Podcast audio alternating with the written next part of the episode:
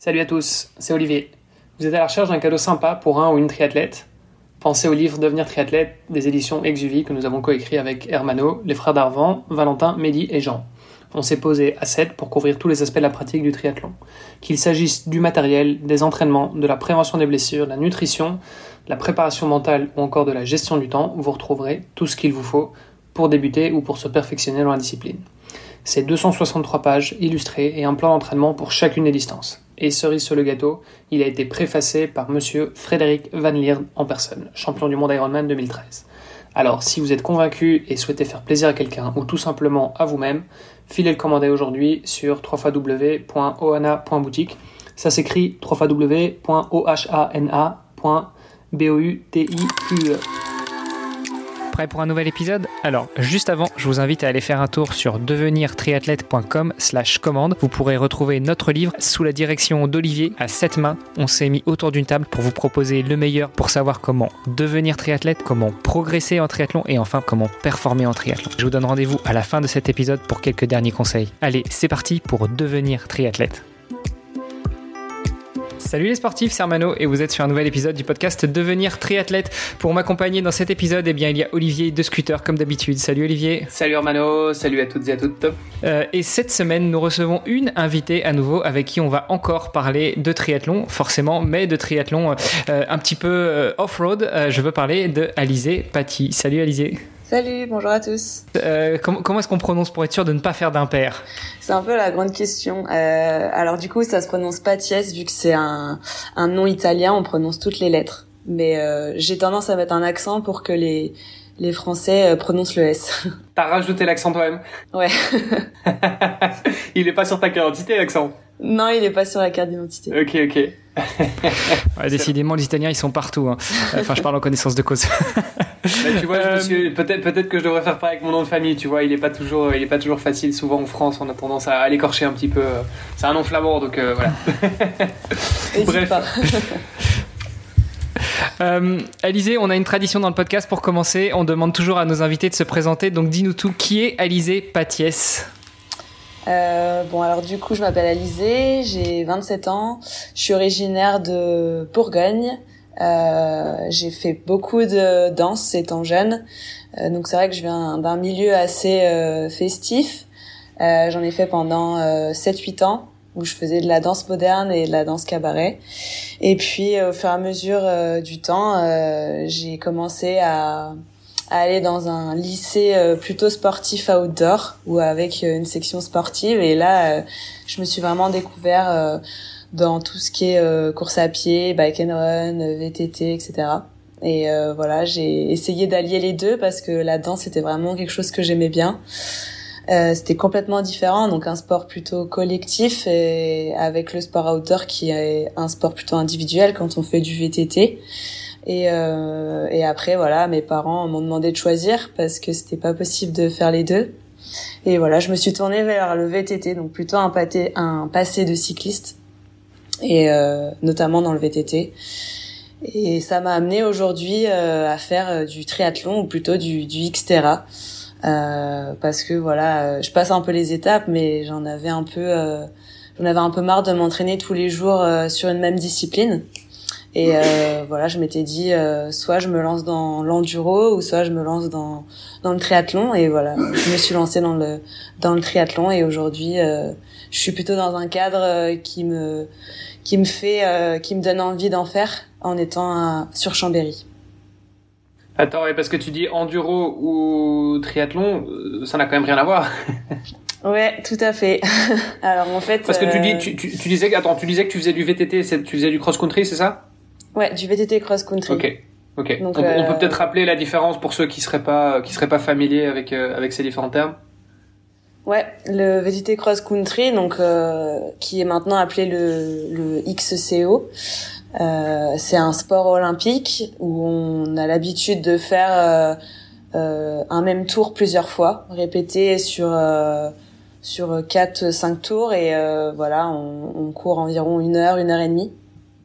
Donc oui, c'est complètement différent de l'enduro, qui est beaucoup plus freeride, on va dire, avec beaucoup plus de descente et un peu moins de parties euh, euh, roulantes. même si ça peut exister.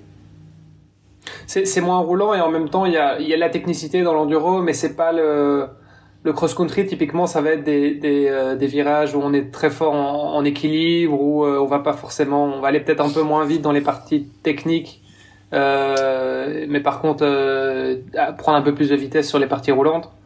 Ouais, Là où l'enduro, c'est plus, c'est un peu plus le tracteur, c'est le 4x4, quoi. Tu passes à, tu passes à balle, euh, t'as des, t'as des petits jumps et tout, ce que t'as beaucoup moins en cross-country, quoi. En enduro, on n'aura pas de montée en fait. Euh, donc euh, le poids du vélo euh, est pas aussi important qu'en VTT cross country. Par contre, en, VTT cross country, on a beaucoup de montées, beaucoup de descentes et peu de temps de récupération. C'est ce qui fait la différence. Et les conditions physiques sont pas forcément les mêmes. On va pas travailler les mêmes muscles. en enduro, on va plus être sur les bras, notamment en descente. donc ouais, il y a, y a, des choses vraiment différentes. Ouais, et, et les vélos sont pas du tout les mêmes aussi. Oui, tout à fait, ouais suspensions sont pas pareilles. Hmm. Et, et, le parce que tu parlais de XCO, il y a aussi le, le XCM euh, où tu pars d'un point A à un point B, donc pour des distances un petit peu plus longues. Ouais. Donc euh, ouais, c'est euh, la même chose mais distance marathon euh, où là c'est pas forcément une boucle et on part sur 60, 80 voire plus. C'est ça. Mais donc on reste toujours dans le, le, registre du cross-country, mais c'est juste que c'est y a, y a, c'est un peu les deux disciplines principales dans le dans le cross-country quoi. Ouais, tout à fait. Voilà. Mais donc tu faisais du cross-country et là tu, à un moment tu t'es dit ok est-ce que je pars dans l'enduro? Euh, donc effectivement comme tu dis un truc beaucoup plus euh, freeride enfin voilà c'est c'est un peu plus l'équivalent du euh, je sais pas du du, du ski euh, du ski euh, de descente ou enfin voilà c'est c'est c'est plus dans les sports un peu extrêmes entre guillemets euh, ça se rapproche mm. plus de ça, alors que euh, triathlon, t'es, t'es dans, c'est vraiment des univers très différents. Je pense euh, si tu si tu prends un peu les, les tu compares un peu les athlètes. D'un côté, t'as les, je crois, enfin les triathlètes qui sont un peu plus, beaucoup plus geeks, tu vois, et beaucoup plus à cheval sur la nutrition, sur leur leur mode de vie, etc. Et puis et puis les athlètes enduro qui sont un peu plus à la cool, comme comme les skieurs, comme les snowboarders, etc. Quoi. Ouais, tout à fait. Je pense que j'ai j'étais un peu dans dans un moment de ma vie où j'avais besoin d'avoir un petit côté fun dans le sport parce que c'est vrai que le vélo c'est euh, c'est assez strict comme discipline. Euh, moi, j'ai pas trop connu le, le, vélo sur route même si j'en faisais un entraînement euh, mais déjà en VTT, on peut le ressentir.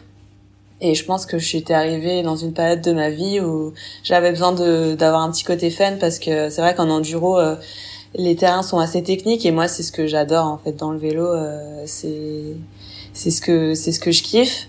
Et euh, et en même temps le Xterra je connaissais pas du tout et je retrouvais cette notion de VTT euh, là-dedans et et voilà c'était un peu challengeant de se dire euh, faut rajouter deux disciplines et c'est deux disciplines que tu connais pas du tout quoi. Et ce côté fun tu l'as retrouvé où du coup? Dans le Xterra? Ouais euh, en fait, euh, ce que j'aime bien, c'est que on fait jamais la même chose. C'est-à-dire que euh, des fois, euh, on peut se lever un matin et et se dire bah voilà j'ai pas forcément envie d'aller nager ou d'aller courir bah je peux aller faire du vélo ou ou l'inverse j'ai pas envie d'aller faire du vélo bah je peux aller nager et courir et en fait je m'ennuie jamais dans mes journées parce que je peux faire entre guillemets tout ce que je veux. Enfin c'est-à-dire que c'est pas du tout euh, redondant. Et, euh, et toutes les journées euh, sont différentes. Et c'est ça que j'ai beaucoup apprécié. Et malgré ça aussi je pense c'est le fait de de toujours continuer la discipline mais d'une manière différente. C'est vrai qu'en extra c'est beaucoup moins technique qu'en cross country et à mon désavantage d'ailleurs. Mais mais c'est c'est une autre façon de voir le, le VTT et j'arrive quand même à trouver du plaisir là-dedans et euh, et voilà à continuer euh, de faire ça. Mais, mais tu as quand même toujours la même rigueur au niveau de, de l'entraînement, du, du, mode de vie, la, la, enfin, la nutrition, etc. Euh, c'est pareil que dans le, le cross-country, du coup? Voire plus? Euh, Oui, il y a, j'irais, il y a une rigueur, euh, comme dans tout sport, si on veut performer, il faut qu'il y ait une certaine régularité. Euh, consistency is the key. Hein. tout le temps, euh, tout le temps, je me le répète parce qu'en vrai, c'est vrai, c'est c'est super important. Enfin pour moi. Et euh, mais par contre, je me prends pas la tête au niveau de la nutrition. On fait quand même des sports où on, on s'entraîne beaucoup avec beaucoup d'heures. Et si en plus on se donne une charge mentale à se dire il faut pas manger ça, il faut pas manger ci, et en plus on se restreint au niveau de la quantité, moi je sais que ça pourrait pas marcher dans mon cas. Donc euh, je me prive pas, je mange ce que j'ai envie de manger. Bien sûr, euh, je privilégie les choses saines, mais euh, en tout cas, je me mets pas de frein à ce niveau-là. Ok, ouais. oui, enfin quand je parle de nutrition, c'est vrai que bon les triathlètes c'est pas c'est pas forcément de ils comptent pas forcément les calories en général c'est pas tellement le le sujet mais c'est vrai que c'est plus de voilà faire attention effectivement à tout à, pas manger tout ce qui est euh, junk food euh, etc parce que ça va ça va impacter ton système euh, tu vois ton système immunitaire ton microbiote euh, faire attention à, à à manger convenablement par rapport à ta récupération tu vois genre de choses là où après, bon, c'est peut-être un peu une, fausse image parce que moi, je, je, je, connais pas forcément le monde de l'enduro, le cross-country un, peu plus, mais euh, en tout cas, l'image que j'ai, c'est que c'est, ils sont beaucoup plus, euh, c'est, allez, c'est plus du style à, à, boire une petite bière, tu vois, après la sortie vélo, mm. euh, alors que les triathlètes, euh, c'est, c'est pas, tu vois, c'est pas, c'est pas catholique ça, tu vois, tu, tu bois pas une bière après ton entraînement euh, quand t'es triathlète en général, quoi, tu vois. Enfin, je, je, caricature un petit peu, hein, mais, oui, oui, c'est un petit peu l'idée, quoi. Après, il y a un peu deux écoles dans la nutrition. Il y a un peu le côté Blumenfeld où, euh, ben voilà, on se prive pas, et un autre côté où il y a des athlètes qui font super attention, mais après, ça dépend vraiment de la charge mentale que tu veux t'infliger. Et ce que j'ai bien aimé moi, etc., c'est que on est un peu entre les deux, de l'enduro et du triathlète pur sur route. C'est que euh, même si euh, on est vachement performant et on est vachement strict dans notre discipline on se prend pas la tête euh, sur euh, sur des choses euh, bah voilà telles que la nutrition ou ou j'ai pas d'idée comme ça en tête mais en tout cas je, je, me ressens moins de pression on va dire en extra rien que sur la ligne de départ que sur un triathlon sur route classique que ce soit half ou mhm. autre. Ok ok. Bon, après il y a peut-être aussi des durées d'efforts qui sont pas les mêmes. Je sais pas si ça si ça change quelque chose mais Souvent, le triathlon, bah, enfin, triathlon sur route, il y a les deux évidemment, hein, mais je veux dire, t'as, enfin, euh, voilà, sur Ironman, tu, tu vas passer la journée, euh, grosso modo, euh, du début, enfin, de, de, de de départ à l'arrivée, alors que sur Xterra, bon, c'est plus court, quoi. Oui, bien sûr, on va pas, on va pas dépasser les 4 heures max et encore, c'est plutôt 3 heures et demie max, vraiment, quand euh, c'est extrême. Ben, ce que, ce que, enfin, ce que je veux dire par là, c'est que euh, la gestion de la, de la nutrition, par exemple, est euh, est un peu moins importante, euh, on va dire, euh, parce que tu dois moins habituer ton système digestif à, à bouffer des gels pendant 8 heures, 9 heures, 10 heures. Enfin, tu vois, je veux dire, c'est, c'est, c'est à ce niveau-là que je me, je me référais, quoi. Ah ouais, bien sûr. Et, du coup, qu'est-ce qui a fait que t'as... C'était quoi l'élément décisif qui t'a fait pencher pour le triathlon plutôt que l'enduro? Euh, bah, Tout simplement parce qu'autour de moi, j'avais plus de personnes qui pratiquaient du triathlon. Donc euh, ça m'a un peu poussé à aller de ce côté-là. Euh, donc euh, voilà, notamment au niveau des clubs, au niveau de mon entourage, et parce que j'habitais sur Dijon à l'époque et pour faire de l'enduro à Dijon, c'est pas c'est pas la folie. ok. bon maintenant tu nous as dit. Tu... nous as dit que tu étais à Chambéry maintenant, donc tu vas nous raconter ton, ton, ton, terrain de jeu, mais je peux je peux comprendre je, tu vois, étant euh, étant belge et habitant à Bruxelles euh, et étant euh, fan de VTT, parce qu'avant effectivement j'habitais à la montagne, je faisais du VTT et du cross country, j'adorais ça. C'est vrai que quand je suis revenu en Belgique, j'ai j'ai assez rapidement laissé le VTT de côté et ouais. sur la route quoi. Il y a la citadelle de Namur. Il y a la citadelle de Namur, c'est vrai. Mais de Bruxelles, c'est déjà une petite trotte, mais mais ça se fait, ouais, ça ça m'arrive de faire de temps Mais bon, ça reste, c'est pas très long, hein. oui, ouais, c'est sûr. Euh, bah oui, Citadelle de Namur, euh, du coup j'imagine que tu fais allusion parce que tu as dû la, la connaître euh, sur un des Xterra, le Xterra Belgique, c'est ça? Oh bah, Je l'ai jamais faite cette course. Euh, D'accord. Parce que Et eh bah, quand j'ai commencé... Euh, ouais. Eh bah, tu auras l'occasion l'année prochaine puisque le, le Xterra revient justement sur la, sur la Citadelle de Namur Tout à fait. l'année prochaine. Il avait été délocalisé pendant un moment. ok. Donc du coup, tu te mets au triathlon. Euh, on est en quelle année là? On est en 2018. Ok, ok, donc c'est assez récent en fait. Ouais. Ça fait 4 ans, c'est, ça, fait 4 ans que tu fais du tri quoi. Ouais. C'est impressionnant. Ça fait 4 ans que j'ai appris à nager. Ok, bon alors là on a, tu vois, on a, on a eu, euh, on a eu euh, Solène euh, là il y a pas longtemps sur le podcast, qui nous racontait un peu la même chose.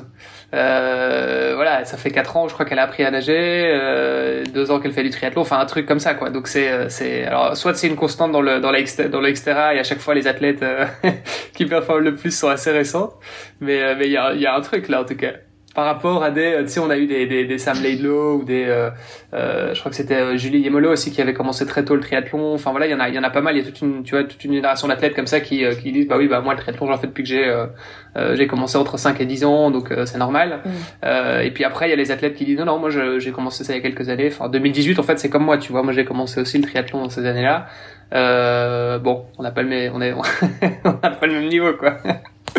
bon, mais raconte-nous un petit peu alors comment ça s'est passé tes débuts euh, dans le tri? Euh, donc du coup, je suis restée sur Dijon euh, pour euh, pour déjà commencer euh, à, avoir une régularité au niveau de la natation parce que c'est vrai que c'était j'ai c'était épique au début en une heure et demie je faisais 3000 mètres quoi et j'étais j'étais oxy quoi donc je suis passée de, de une heure et demie, 3000 mètres à maintenant où voilà, c'est beaucoup plus facile. Mais euh, j'étais dans, dans un club à Dijon et ça m'a vraiment aidé euh, d'avoir cette inertie là avec euh, un groupe et de pouvoir euh, m'entraîner avec quelqu'un qui me suit. Donc euh, voilà, je suis restée euh, pas trop longtemps sur Dijon parce qu'en fait j'étais dans une année de césure avec mes études. Donc j'ai passé six mois en stage. J'étais chez Luxicle à Nevers. Et ensuite, je suis partie en Nouvelle-Zélande pendant 4-5 mois où euh, voilà, j'avais dit à mon école euh, que j'avais un, projet sportif, donc c'était de me qualifier au championnat du monde, etc. en amateur, parce que j'ai commencé en amateur. Donc voilà, je suis partie euh, à l'aventure en Nouvelle-Zélande et pour me qualifier. Attends, parce que du coup, il y avait il y avait une course là-bas sur laquelle tu comptais te qualifier, c'est ça? Oui, alors là-bas, en fait, il y, avait deux courses, une sur l'île du Sud et une sur l'île du Nord. Euh, et euh, en même temps, euh, ça me permettait de, de rendre un projet sportif à mon école. je devais rendre un dossier. Et, j'avais un ami qui était venu avec moi aussi, qui avait un projet sportif, mais plus basé sur le semi-marathon. Ok, c'est alors c'est quand même sympa d'avoir des projets sportifs comme ça. Mais tu t'étudiais quoi? J'étais en école de commerce euh, à Kedge Lumini, c'est à Marseille. Ok, ok, ok, ok.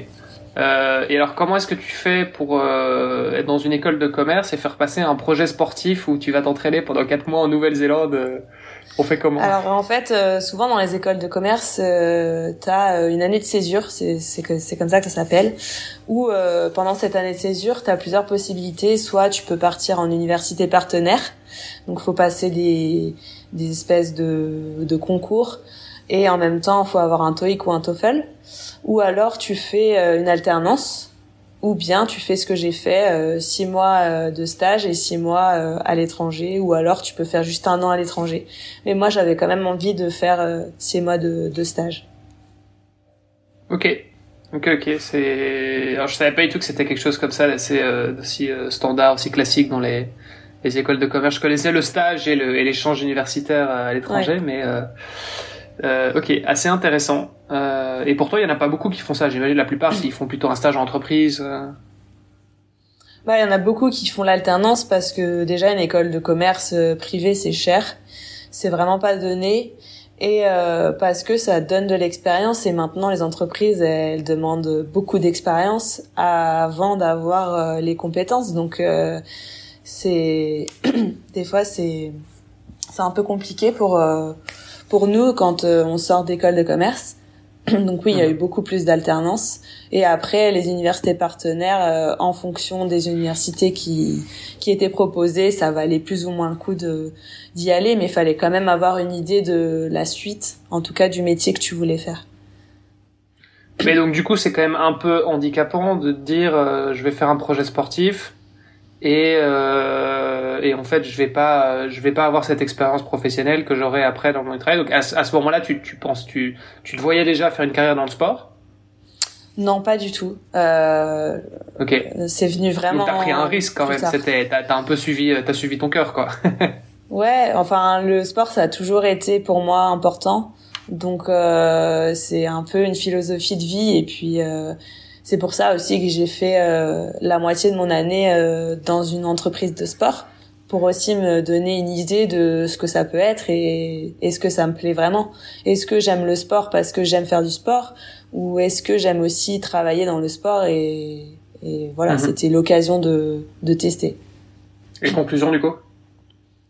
Bah conclusion, euh, c'était c'était enrichissant de travailler euh, dans une entreprise de sport donc, chez Luxicle. Bon Nevers c'était moins c'était moins fameux mais euh, mais non non c'est c'est quelque chose que j'ai vraiment aimé et j'ai j'ai failli on va dire euh, me diriger sur euh, sur ce genre de choses. Euh, et peut-être que j'aurai l'occasion après de, de parler de ça mais rapidement je me suis rendu compte que c'était maintenant ou jamais euh, si je voulais essayer quelque chose dans le sport euh, en tout cas en tant qu'athlète. Oui, tu pourras toujours euh, rattraper entre guillemets les, les années de retard euh, au niveau, euh, enfin au niveau de la, de la, enfin en gestion en tout cas, la, la vie en entreprise pour pour rester large. Mais euh, alors que le sport, effectivement, c'est vrai que bah t'as pas la même forme à, à 27 ans qu'à qu'à 37 quoi. ouais voilà tout à fait Hmm. Et pourquoi la Nouvelle-Zélande? C'est pas le plus proche? En fait, j'avais de par- j'avais envie de partir dans un pays loin parce que je me suis dit j'aurais peut-être sans doute jamais l'occasion de partir aussi loin. Euh, moi, au début, je voulais partir en Australie, mais euh, la personne avec qui je suis partie avait horreur des animaux euh, un peu dangereux, donc euh, on s'est plutôt mis sur la Nouvelle-Zélande. Et au Il y, a- il y a moins euh, d'animaux dangereux en Nouvelle-Zélande? Non, il n'y a pas de, il y a pas de requins, de d'araignées bizarres, etc. Donc euh, c'est. Par contre, il y a beaucoup plus de catastrophes naturelles qu'en Australie. C'est euh, c'est un peu le petit euh, le petit bémol. Mais euh, non, du coup, on est parti en Nouvelle-Zélande et franchement, c'était juste grandiose. si un jour vous avez l'occasion d'aller dans un pays, Ouais, ça a l'air magnifique. Je suis jamais allé, mais ça a l'air magnifique, ouais. Et quand tu Oui. dis catastrophe naturelle, c'est quoi? T'as eu, t'as, t'as, t'as, t'as vécu des trucs en particulier là-bas? Non, moi j'ai pas vécu de choses, mais il, y a, il Ok. peut y avoir euh, des cyclones, des tremblements de terre, euh, des voilà des choses vraiment euh, fortes quoi qu'on n'a pas en Ouais, France. pas très fun non plus, quoi. Ok, et il n'y avait pas un côté euh, stratégique aussi de se dire je vais aller sur une course lointaine où euh, l'extérieur est peut-être moins connu euh, qu'en Europe et donc du coup j'aurais peut-être plus de chances de me qualifier? Et ben en fait euh, en Nouvelle-Zélande, enfin en tout cas euh, en Où il y a un Australie, niveau de dingue en Nouvelle-Zélande, hein, c'est possible. C'est c'est dans leur culture de faire du sport. Donc c'est vraiment pas comme en France. Euh, on pousse les enfants euh, dès leur plus jeune âge euh, déjà à nager, donc c'est obligatoire.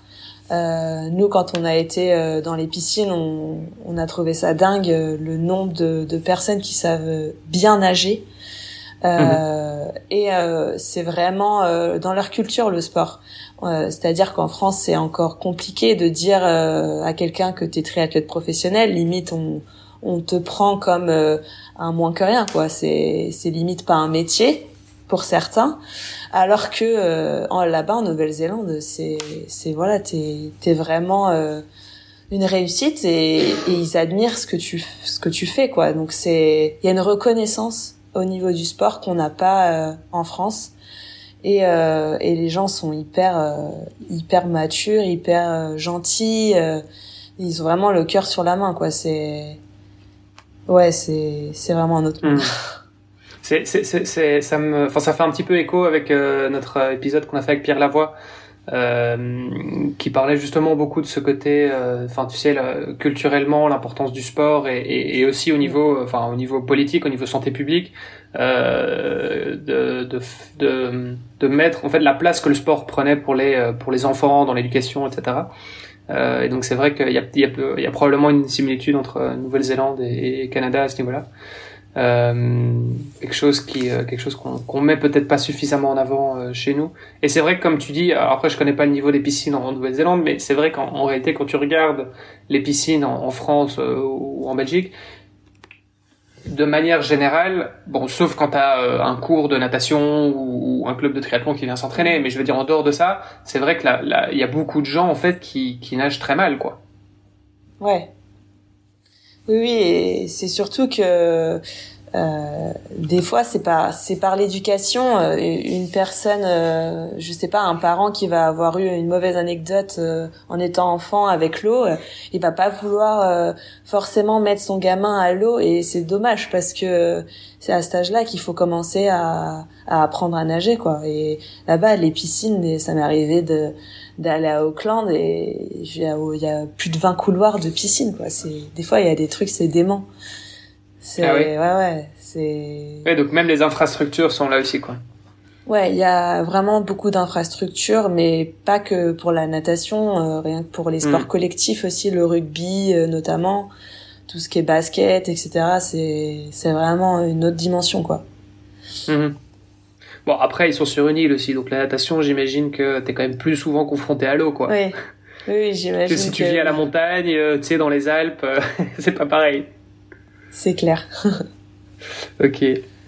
Euh, ok, ok, hyper intéressant. Bon, et donc du coup, tu t'es qualifié? Oui, du coup, j'ai réussi à me, à me qualifier pour les championnats du monde. Donc, euh, je suis partie en, en février en Nouvelle-Zélande et je suis rentrée en juin, en juin, fin juin. Euh, donc, euh, j'ai fait deux Xterra là-bas. Et ensuite, en juillet, euh, j'ai fait le Xterra France. Et après, je suis partie à Hawaï pour euh, le mois d'octobre. Ok, excellent. Et c'est, ça a donné quoi cette première, euh, cette première expérience euh, championnat du monde? Bah, Du coup, j'ai réussi à gagner dans ma catégorie d'âge. Donc j'étais, j'étais super contente. Moi, quand je suis allée à Hawaï, ce qui m'a beaucoup impressionné au début, c'était surtout les vagues. parce que j'avais jamais nagé dans des grosses vagues. Et ça m'a ouais ça m'a vraiment fait peur. Euh, au départ c'est vraiment ce qui m'a parce qu'en Nouvelle-Zélande t'as pas de t'as pas de grosses vagues comme ça? Non. T'as pas en tout cas pas dans la saison où on était. Il y avait pas énormément de, de vagues. Euh, donc ouais ouais c'était assez euh, épatant au début de se dire je vais me lancer dans des dans des vagues comme ça euh. donc j'étais contente en sortant de l'eau de me dire euh, c'est bon j'ai passé l'étape de la natation Ok, et euh, donc super, euh, victoire euh, dans ta catégorie d'âge, t'étais donc à ce moment-là en amateur. Euh, à quel moment tu décides de, d'avancer Enfin, parce que à ce moment-là, c'était quoi? C'était le mois d'octobre. T'avais terminé tes études à ce moment-là? Non, t'avais encore, t'étais encore aux études? Non, j'avais pas terminé mes études encore. Ok. J'avais encore un stage de fin d'études de six mois que j'ai fait à la fédération de cyclisme du coup à 50 ans Yvelines. Et c'est sympa euh, quand même comme stage, je t'en viens un peu là. j'ai pas fait ça, j'ai fait l'école de commerce, tu vois, mais j'ai pas, euh, j'ai bon, mes stages étaient euh, différents, on va dire. J'étais bien aussi, hein, mais. ouais, non, franchement, c'était top de travailler à la fédération. Donc non, mes études n'étaient pas finies. C'est quoi T'as découvert quoi à la fédération? C'est quoi comme type de, de job? Dis-le Donc moi, j'étais plus dans la communication et le marketing. Euh, donc voilà, j'étais j'étais présente sur les événements que que la Fédé faisait ou auxquels on pouvait participer. Euh, J'aidais à faire des des campagnes, euh, des nouvelles campagnes de marketing. Euh, j'ai fait des newsletters. Enfin voilà, j'ai fait tout ce que le le pôle communication marketing peut peut faire. Après, dans une fédération, c'est quand même beaucoup politique, donc c'est encore un peu différent euh, dans une entreprise. Euh, c'est quand même assez spécial, faut le reconnaître. Mais euh, ça mhm. m'a beaucoup apporté et, euh, et moi j'avais un mémoire à faire et du coup moi je l'ai porté sur euh, le sport au féminin et euh, je me suis orientée après à la fin de, de, mon mémoire plus sur le cyclisme féminin et la médiatisation de ce sport. Sujet hyper intéressant et hyper euh, tendance aussi. Tout à fait, ouais. Mais ça, ça évolue, mais ça évolue euh, petit à petit. Ouais, ouais, ouais. Ok. Euh, ouais, c'est, c'est, euh, tu, tu vois, j'ai, j'ai une petite idée en tête, un truc que, que je me dis qu'il faudrait faire depuis longtemps. C'est une petite, euh, une, une petite job board euh, qui reprend un peu tous les, euh, tous les, tous les jobs actuels dans le sport, parce que je pense qu'il y a énormément de gens qui ont envie de bosser dans le sport, ils savent pas forcément comment s'y prendre, etc. Donc, c'est peut-être, c'est peut-être un truc à faire en plus, en parallèle du podcast. Ouais, carrément, c'est super intéressant si s'il y a des demandes, en tout cas, faites-le nous savoir dans, dans le groupe Facebook ou autre, et on verra si s'il y a quelque chose à faire. Euh, mais ouais, non, c'est clair, c'est passionnant de pouvoir pouvoir bosser là-dedans. Donc tu fais ton stage euh, et puis tu te et puis ton diplôme. T'as terminé quand du coup? Euh, Du coup, j'ai terminé. Euh, j'ai vraiment eu mon diplôme euh, début 2020. Euh, Donc euh, voilà, j'ai terminé en février 2020. Le bon moment pour se lancer sur le marché de l'emploi. le meilleur moment. L'emploi et le sport d'ailleurs. Ouais. Donc euh, ouais, non, 2019, j'ai continué l'extra en étant en élite, mais j'étais euh, étudiante. Donc euh, voilà, je devais concilier entraînement, triathlon et, et études. Et en 2020, donc voilà, j'ai été diplômée. Et euh, je savais pas trop ce que je voulais faire, mais je voulais vraiment tenter l'expérience de faire euh, que du sport entre guillemets. Donc malheureusement, il y a eu le Covid, très très compliqué à gérer euh, pour euh, un début d'année. En même temps, je me suis dit dans le dans le milieu de l'emploi, euh, ça va être compliqué aussi de trouver un travail. Donc autant commencer bah, à faire du sport. Donc voilà, j'ai commencé comme ça. Ok, oui c'est ça. Tu t'es dit de toute façon, euh, j'ai pas trop le choix, donc en fait euh, c'est le destin. je vais pas, je vais aller m'entraîner comme, euh, ce que beaucoup de gens ont fait, hein. Finalement, on a mis un peu nos ambitions professionnelles, enfin, ouais, on, s'entend, de côté pour se dire, bah en fait, je vais, je vais surtout faire un peu plus de sport et prendre un peu de temps pour moi et voilà quoi. Mm. Tout à fait. Ok, et tu disais, parce que tu disais, tu étais déjà élite, quand tu dis donc sportif élite, c'est-à-dire tu étais passé dans la catégorie pro? Ouais, tout à fait, ouais, c'est ça. Ok, et, et ça, t'as fait ça quand? Après ton, après ton championnat du monde? Ouais, euh, du coup, euh, en fait, souvent quand tu gagnes dans ta catégorie d'âge au championnat du monde, euh, ils te conseillent un peu euh, d'aller en élite euh, pour que ça tourne au niveau de des, des age group, on va dire. Mais c'est ouais, plus donc t'avais un peu de pression.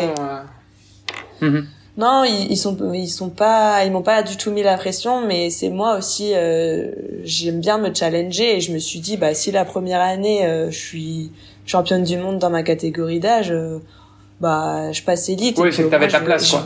C'est ça. Je vais apprendre avec les élites quoi, donc. Euh, oui, surtout que bon, t'as as 27 ans quoi. Enfin, je veux dire ta catégorie d'âge, euh, c'est c'est c'est, enfin, tu vois, c'est pas comme si euh, les allez les moins de 20 ans, euh, parfois c'est un peu plus facile parce que t'as un peu moins, t'as peut-être un peu moins de gens. Euh, les au-delà de 50, les plus 55, etc. Ça devient aussi un peu plus facile parce que forcément t'as encore un peu moins de monde. Mais 27 ans là, t'es quand même dans la, t'es quand même dans la tranche. Les 25-35 grosso modo, c'est le plus difficile pour se qualifier. Enfin, en tout cas pour gagner, pour faire un bon classement. Ouais, ah bah après, euh, à l'époque, j'étais en 20-24, donc. ok. Vu que c'était il y a 4 ans, mais, euh, mais oui, oui, c'est sûr que c'est les, les groupes d'âge où il y a le plus de monde. Mhm.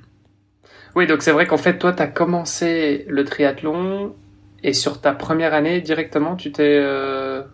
Il s'est passé tout ça, t'es parti en Nouvelle-Zélande, tu t'es qualifié, t'as gagné, euh, t'as été championne du monde dans ta catégorie d'âge, alors qu'un an plus tôt, tu savais pas nager Ouais.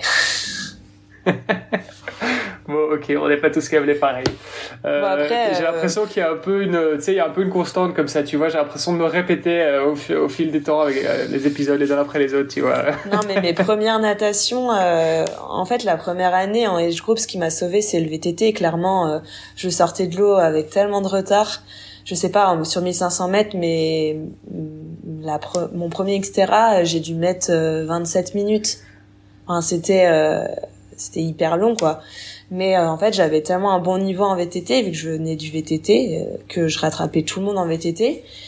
Et après en course à pied, là par contre, je me dis oula, c'est faut faut tenir bon parce que c'est courir après un vélo quand tu as pas l'habitude. C'est c'est difficile, ouais. Non, mais déjà de base, courir, euh, enfin, quand t'es cycliste, que tu fais beaucoup de vélo et que tu te mets à courir, c'est déjà très bizarre. Enfin, moi, je me souviens à l'époque, je faisais, je faisais justement pas mal de vélo, du, du, du cross-country justement, Et un jour, j'ai un pote qui me dit ah bah tiens viens on va euh, on va aller euh, on va aller faire un petit trail, on va monter la montagne là en courant et puis après on fait notre sortie à vélo. Bah oui ok facile tu vois enfin je veux dire j'ai une bonne condition, euh, je m'entraîne presque tous les jours, il y a aucun souci, je, je, pourrais courir la montagne sans problème. Et en fait tu te rends compte que bah c'est pas du tout les mêmes chaînes musculaires, c'est pas du tout le même effort et, et ouais et clairement j'en ai j'en ai chié comme jamais quoi. Ça rappelle des bons souvenirs. Ouais, c'est clair. et euh, ouais, et du coup, je suis remonté sur mon vélo et là, et là, j'en ai vraiment, euh, j'en ai vraiment chié. Euh, là où d'habitude ça allait très bien. Donc, euh, donc je confirme, c'est pas du tout la même chose. Mais donc, bon, ça, t'as, donc du coup, la course à pied, tu t'es habitué assez rapidement. Et la natation aujourd'hui, tu, tu sors comment de l'eau? Euh, Je suis pas une, la meilleure nageuse, mais j'arrive à être dans un groupe. Donc, ça me permet après de, de partir à vélo sans avoir euh, trop de retard, on va dire. Mais euh, ça m'arrive de prendre une minute dans l'eau encore. Hein. Je prends, ouais, sur les meilleures nageuses, euh, je prends une minute, une minute trente. après, je sais qu'en VTT, bah, on part pour au moins une heure et demie, donc je sais qu'en une heure et demie, je peux reprendre une, minute trente. Une minute, une minute trente, ça va. Enfin, si, si tu vois. Moi, si j'avais que une minute, une minute trente derrière les premiers, euh, je serais content. tu sais. euh... Ok. Mais donc tu t'es euh, bon joli. Et, et comment t'as fait pour progresser comme ça? Tu nous as dit, hein, enfin tu t'es mis dans un club à Dijon, mais c'est quand même, enfin c'est quand même intéressant, tu vois cette. Euh, tu dis ouais j'étais pas une très bonne nageuse, j'ai découvert un peu la natation et, sauf que t'as quand même parvenu à faire des, des, des, performances assez incroyables parce que même une minute, une minute trente derrière euh, derrière les premiers, c'est ça, ça reste vachement bien. Euh, comment t'as fait pour progresser comme ça en natation? T'as fait beaucoup de volume, t'as eu un super coach, c'était quoi le, le déclic? Euh, bah, Au début j'ai beaucoup galéré euh, en fait, ma mère a fait 10 ans de natation. Elle était brasseuse, euh, donc elle a fait beaucoup beaucoup de natation. Donc c'est vrai qu'au début, elle m'a un peu aidée. Euh, je en ai voulu parce que du coup, moi, je voulais pas qu'elle m'apprenne à nager quand j'étais plus jeune. je sais pas pourquoi, mais euh, mais ouais, c'est dommage parce que j'aurais j'aurais gagné du temps aujourd'hui. Euh, mais ouais, tout ça pour dire qu'en fait, j'ai commencé et j'ai commencé vraiment doucement. Euh, vraiment à apprendre les bases, euh, la technique surtout. Et moi, j'ai fait beaucoup de, visual de visualisation. Donc moi, ça marche beaucoup sur moi de regarder des vidéos et puis de voir un peu euh, les meilleurs nageurs, comment ils nagent et les techniques de nage. Euh, ça me ça me fait vraiment du bien et j'ai l'impression de, de de pouvoir le retransmettre dans l'eau quand je me concentre euh, en natation. donc au, au, début, ouais, ça m'a beaucoup aidé. Et euh, sinon, euh, la régularité, euh, j'ai dû faire pas mal de renforcement du haut du corps parce que du coup, j'étais pas du tout musclée en faisant du VTT. c'était c'était vraiment compliqué quoi. Donc un peu de renforcement pour pas se blesser, pas avoir de tendinite ni rien, et puis et puis être suivi aussi par quelqu'un qui te qui te regarde en nageant et de prendre des vidéos aussi parce que des fois on a l'impression qu'on fait bien le geste mais en fait euh, pas forcément. Euh, donc euh, ouais ça a été un peu allié tout ça quoi. Ok. Ok ok.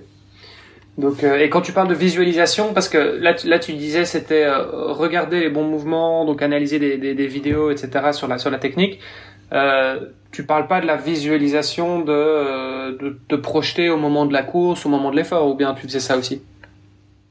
Euh, bah, au début, c'était vraiment en entraînement, c'est-à-dire que je regardais une vidéo avant d'aller nager, par exemple.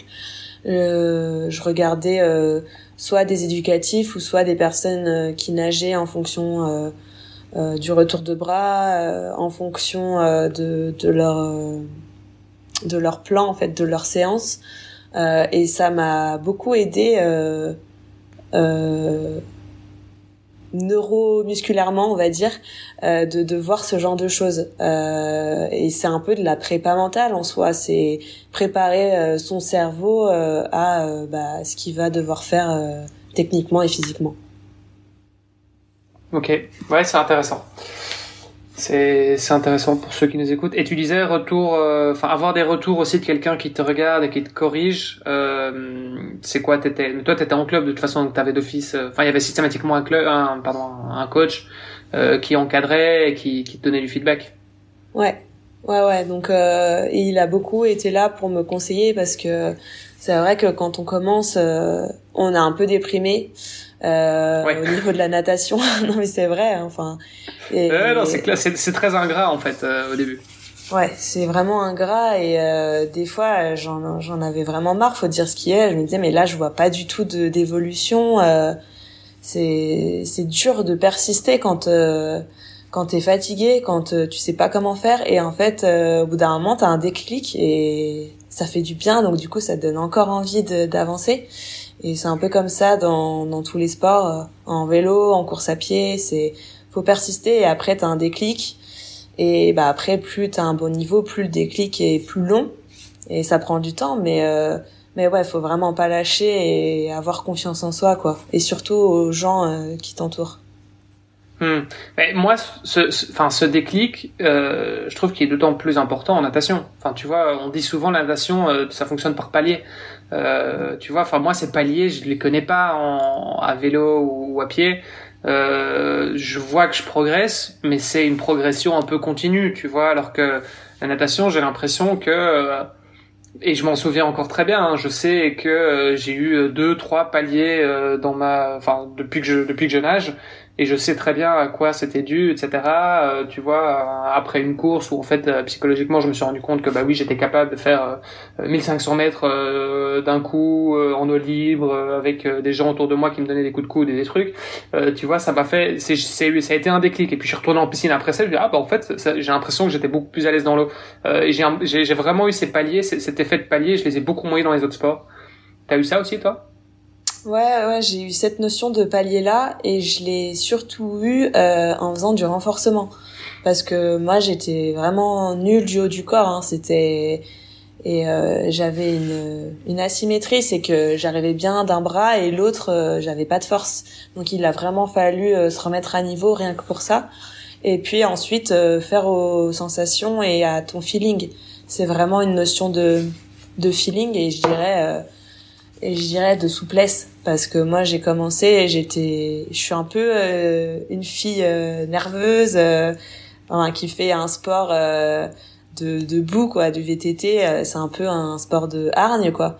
Donc t'arrives en natation il faut être quand même détendu souple au niveau des bras c'est vraiment différent. Donc il y a eu un travail aussi ouais, de souplesse. Ah, c'est clair que si tu te si tu t'excites dans l'eau en général ça, ça ça fonctionne pas forcément. Ouais. À part avoir le cardio à 180, euh, ça fait pas. Ouais, c'est ça. ça marche pas trop. Et euh, tu disais. C'est marrant que tu nous dises que t'es pas trop t'es pas trop gainé du haut du corps parce que en VTT c'est un peu comme en course à pied ça fait quand même travailler toutes les chaînes musculaires alors évidemment les jambes bien sûr mais mais le haut du corps euh, ça a son importance aussi et euh, c'est quelque chose que tu n'avais jamais travaillé avant et que tu as découvert justement euh, avec la pratique de la natation et qui maintenant est intégré dans ta routine? Bah, en fait, euh, quand j'ai commencé le vélo, je faisais un peu de renforcement. On va pas se mentir, hein, je faisais du gainage latéral, costal, mais enfin, je faisais pas des choses de ouf. Donc euh, oui, euh, c'est vrai que le haut du corps c'est hyper important. Mais moi, j'ai commencé, j'étais en junior 2, donc enfin, c'était pas, c'était pas dans mon optique, on va dire, de performer. et d'être au top niveau parce que quand j'ai commencé déjà c'était de, de découvrir la discipline et, euh, et oui, je faisais un peu de PPG, mais ça n'a rien à voir avec ce que je fais maintenant, quoi. C'est c'est complètement différent et euh, et euh, maintenant je me rends compte qu'en fait c'est hyper important euh, en VTT aussi d'en faire sur le haut du corps, euh, mais encore plus quand tu fais euh, de la natation, quoi. Je veux dire tous les mecs ou les nanas qui font de la nage, ils en font même des fois presque tous les jours. Et en triathlon, c'est super important, moi je trouve. Euh, après, il y en a euh, qui ont pas besoin d'en faire. Hein. Euh, j'ai entendu le podcast de Sam Ledlow qui disait qu'il en faisait pas. Mais on n'est pas tous fait pareil, en fait. C'est Frédéric Van Lierde, pareil. ouais, non, mais il y en a qui en ont besoin, il y en a qui en ont pas besoin. C'est vraiment individuel. Ça dépend vraiment de chacun. Ouais, bah après, je pense qu'il y a des gens qui ont aussi un espèce de talent inné que les autres, euh, enfin que les autres ont pas forcément. Enfin voilà, c'est comme tu dis, on est tous un peu différents, mais c'est vrai qu'il y a quand même une constante. Enfin, la majorité des gens euh, qu'on voit, notamment sur le podcast et puis même, enfin autour de moi, euh, il y a rien à faire. Le, renforcement musculaire, souvent, c'est un truc qui revient. c'est que c'est nécessaire, quoi. En fait, moi, je trouve que c'est hyper important, rien que pour le long terme. Euh, moi, j'en pratique beaucoup parce que au début, c'était pour euh, la prévention des blessures. Et euh, maintenant, c'est bah voilà, c'est comme construire une maison. Il faut construire les bases et ça nous permet de durer dans le temps. Euh, et surtout quand on vient d'un sport qui est pas porté, euh, enfin d'un sport porté, pardon, c'est encore plus difficile de, de faire, par exemple, de se mettre à courir ou ou de faire un sport un sport qui est pas porté et le corps il subit beaucoup et c'est intéressant de faire du renforcement. Oui, et puis il y a, y a, euh, en fait, il y a renforcement et, renforcement. Enfin, je, veux dire, il y a différents niveaux de, renforcement musculaire. Tu vois, dans la PPG, tu peux, tu peux faire la PPG euh, 5 minutes par jour pour euh, faire un peu de, sais, un peu de gainage et, et en soi, c'est très bien et ça va, ça va t'aider un peu euh, dans ta, dans ta prévention des blessures, comme tu disais, faire un peu de proprioception, mais léger. Et puis il y a le renforcement musculaire un petit peu plus, un petit peu plus costaud. Où, en fait, tu vas aller chercher vraiment de la force parce que bah, tu as besoin de la force sur ton vélo, tu as besoin de la force pour nager, etc. Et d'ailleurs, quand tu fais la natation, c'est pas du tout la même PPG que si tu fais du vélo. Quoi. Tu vas aller renforcer quoi? Tu vas aller renforcer tes épaules, tu vas aller travailler euh, tes dorsaux, etc.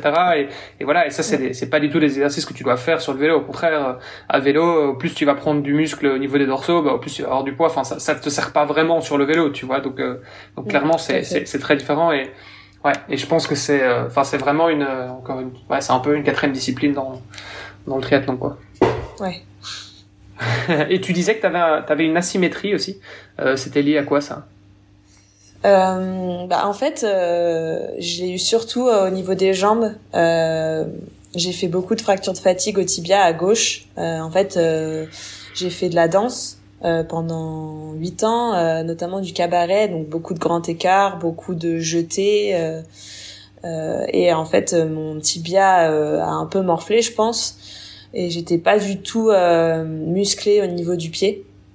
Et en fait, euh, je me suis rendu compte que plus j'avais de la vitesse en course à pied, plus euh, j'avais mon pied qui s'affaissait vers l'intérieur. Et du coup, c'était tout mon tibia euh, qui prenait les chocs. Qui prenait quoi. Et hmm. c'est comme ça que je me suis dit euh, bon bah une fracture de fatigue, deux fractures de fatigue, va falloir faire du renforcement. Mais je suis tombée sur les bonnes personnes et qui m'ont aidé et qui m'ont dit euh, pourquoi j'avais ça et qu'est-ce qu'il fallait faire euh, aujourd'hui quoi.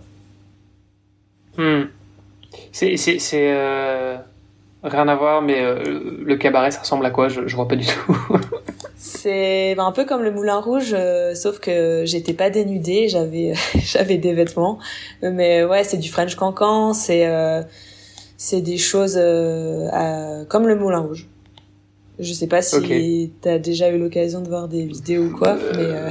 vague, vaguement, mais euh, ok, je voilà, je, je, ferai mes recherches. Euh, ok, non mais c'est marrant. Mais là aussi, tu vois, c'est c'est marrant parce que tu me dis que t'avais pas beaucoup de, tu faisais pas beaucoup de renfo, t'avais une asymétrie, mais la danse et en particulier la, la, danse un peu cabaret, le French Cancan, c'est quand même vachement énergique, quoi. C'est c'est pas c'est pas de la danse de ballet. Ouais, c'est vachement énergique le French, le French cancan, mais c'est tout dans les jambes.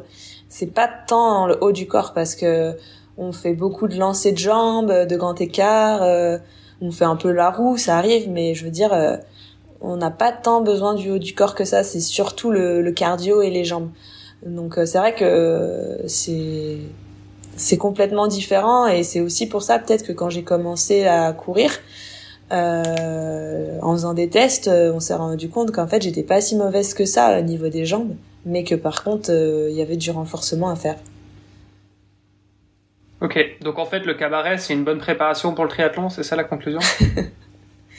Au niveau de la souplesse, je sais pas, mais au niveau du cardio, oui, peut-être. Bah, pour la natation, c'est bien la souplesse. Oui, tout à fait. Donc euh, tes grands écarts, bon après, enfin le grand écart c'est peut-être moins, c'est peut-être moins important, mais en tout cas la souplesse au niveau des chevilles, au niveau, euh, au niveau des épaules, etc. C'est quand même, c'est quand même un avantage. Moi je le vois clairement hein, dans l'eau. Euh, je sais que c'est une des raisons pour lesquelles je suis un mauvais nageur. Bah c'est ça, c'est que c'est que je suis pas souple du tout quoi. Donc euh, donc j'ai du mal à, à, tendre complètement mon bras. En plus je me suis pété une clavicule et donc j'ai perdu un peu de mobilité. Enfin tu vois c'est, je sens clairement que je suis pas, je suis pas à mon avantage quoi et que j'ai beau faire autant de musculation que je veux, il y a un moment, euh, bah, si ton mouvement il est pas, il est pas nickel parce que t'es pas assez souple, bah voilà, c'est là que ça bloque quoi. Ouais, tout à fait. Ok. Euh, du coup, tu passes professionnel après les championnats du monde, après être devenu championne du monde en catégorie d'âge. Euh, tu termines tes études et ça se commence ça, ça et là tu te dis euh, c'est bon je, je vais je vais me donner euh, je vais me donner l'opportunité de, de, de voir ce que je vaux sur le circuit professionnel euh, première saison en 2020, j'imagine peut-être un peu raté parce que il y a quand même eu pas mal de courses d'annuler cette saison-là. Ouais, bah c'est vrai que la saison a été courte. On a commencé en septembre, en mm. août, fin août septembre, et puis ça s'est fini en octobre. Donc euh, c'était très très court et intense parce que j'ai aussi enchaîné. et t'as fait quoi? Et alors là, ça c'est quand même un moment unique dans l'histoire. Septembre, octobre 2020 je crois que c'est le moment où euh, les gens ont fait le plus d'Ironman enchaînés, de, de, de, tri enfin, de triathlon de manière générale, hein, mais il y avait des trucs, il y avait des gars vraiment qui se faisaient, euh, qui se faisaient deux Ironman en deux semaines, quoi. Et, euh, et, et, pourtant des gens qui euh, qui avaient pas forcément l'habitude de faire ça quoi. C'est un peu les gens sont devenus dingues. Ils s'entraînaient depuis euh, depuis le début du confinement. Ils étaient sur leur home trainer. Et, voilà et les gens euh, étaient quand même chauds. Ils s'étaient bien entraînés. Et puis là tout à coup euh, ça y est c'est bon on y va et, et, les gens ont enchaîné les courses quoi. Ils allaient courir partout où ils pouvaient. Ça t'est arrivé aussi T'as fait quoi bah, J'ai pas fait d'Ironman, mais je suis non non non. Enfin je dis je dis Ironman parce que c'est un petit peu le voilà c'est un peu l'extrême tu vois de se dire faire un Ironman en général tu, tu prends quand même quelques semaines de, de repos après. Euh, mais euh, mais voilà après euh, toute, toute, proportion gardée en tout cas les gens se sont un peu lâchés à ce moment-là quoi.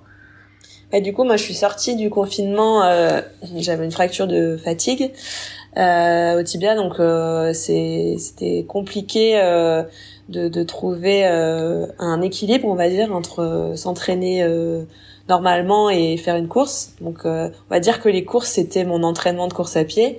j'ai fait les championnats de France de cross triathlon. J'ai fait le championnat de France de de longue distance. parce qu'en fait, en 2020, je savais pas trop si j'allais continuer Xterra ou plus me lancer dans le dans les Alpes parce que j'avais un entraîneur qui était vachement plus porté sur euh, tout ce qui est Alpha Ironman. Euh, donc euh, voilà, je me suis essayée au championnat de France longue distance et j'ai enchaîné la semaine d'après sur le Natureman. Euh, donc deux Alpha en deux semaines. Euh, et c'est tout. Je crois que j'ai fait ça. J'ai fait trois courses. Mais ça a été. non, j'ai fait un autre. Déjà pas mal. Ok. Bon, ce qui est déjà pas mal dans ce petit laps de temps. Et donc du coup, ça c'était une des questions aussi que j'avais pour toi. C'est euh, tu t'es testé sur le triathlon de route. Euh, Pourtant, tu viens du VTT. Euh, souvent, il y a, y a un peu. Euh, enfin, il y a deux écoles. Il y a ceux qui se disent, bah non, en fait, la route c'est chiant et, et, donc du coup le VTT c'est beaucoup plus fun, ce que je peux comprendre. et puis il y a ceux qui enchaînent vraiment les deux. Et voilà. Et toi, c'était dans quel Tu fais partie de quel groupe?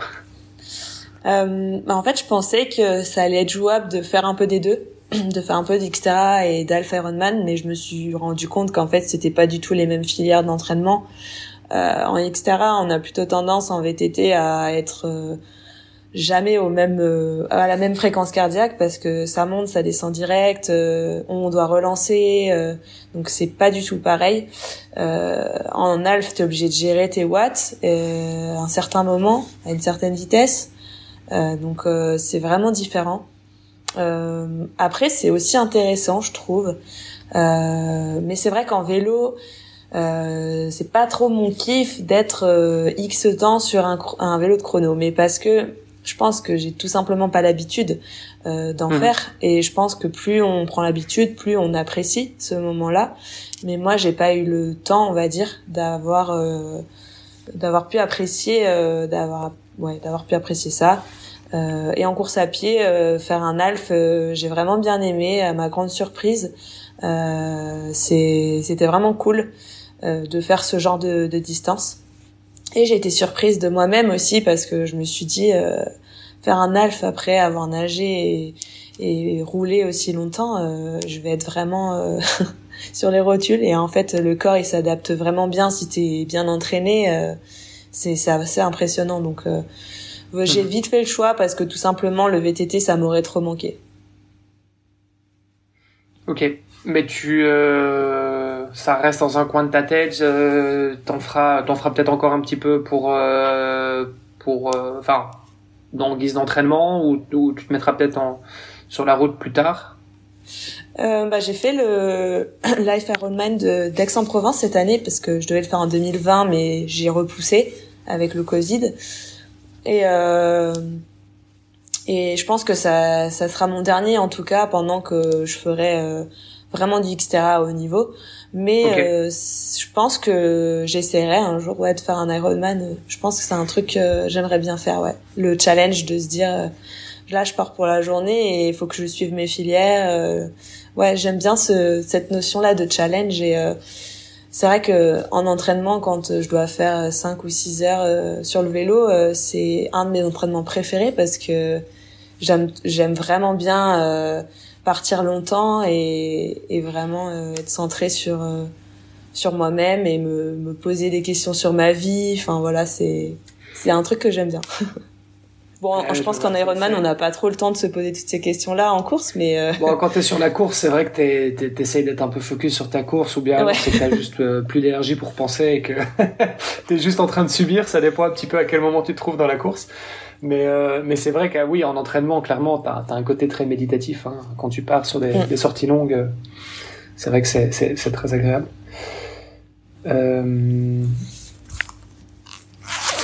Et est-ce que il n'y a pas aussi un aspect, euh, il y a un aspect aussi financier quand même, parce que c'est vrai qu'on on en a parlé aussi beaucoup. Hein, euh, tu, tu parlais notamment tout à l'heure des, triathlètes professionnels qui avaient un manque de reconnaissance. Euh, est-ce que le, est-ce que le, pardon, est-ce que le triathlète sur Xterra euh, est pas encore a encore moins de reconnaissance que la- l'athlète sur euh, sur route? C'est moins connu. Bah, je dirais que voilà, Xterra, euh, ça fait 25 ans que ça existe, enfin 26 ans maintenant.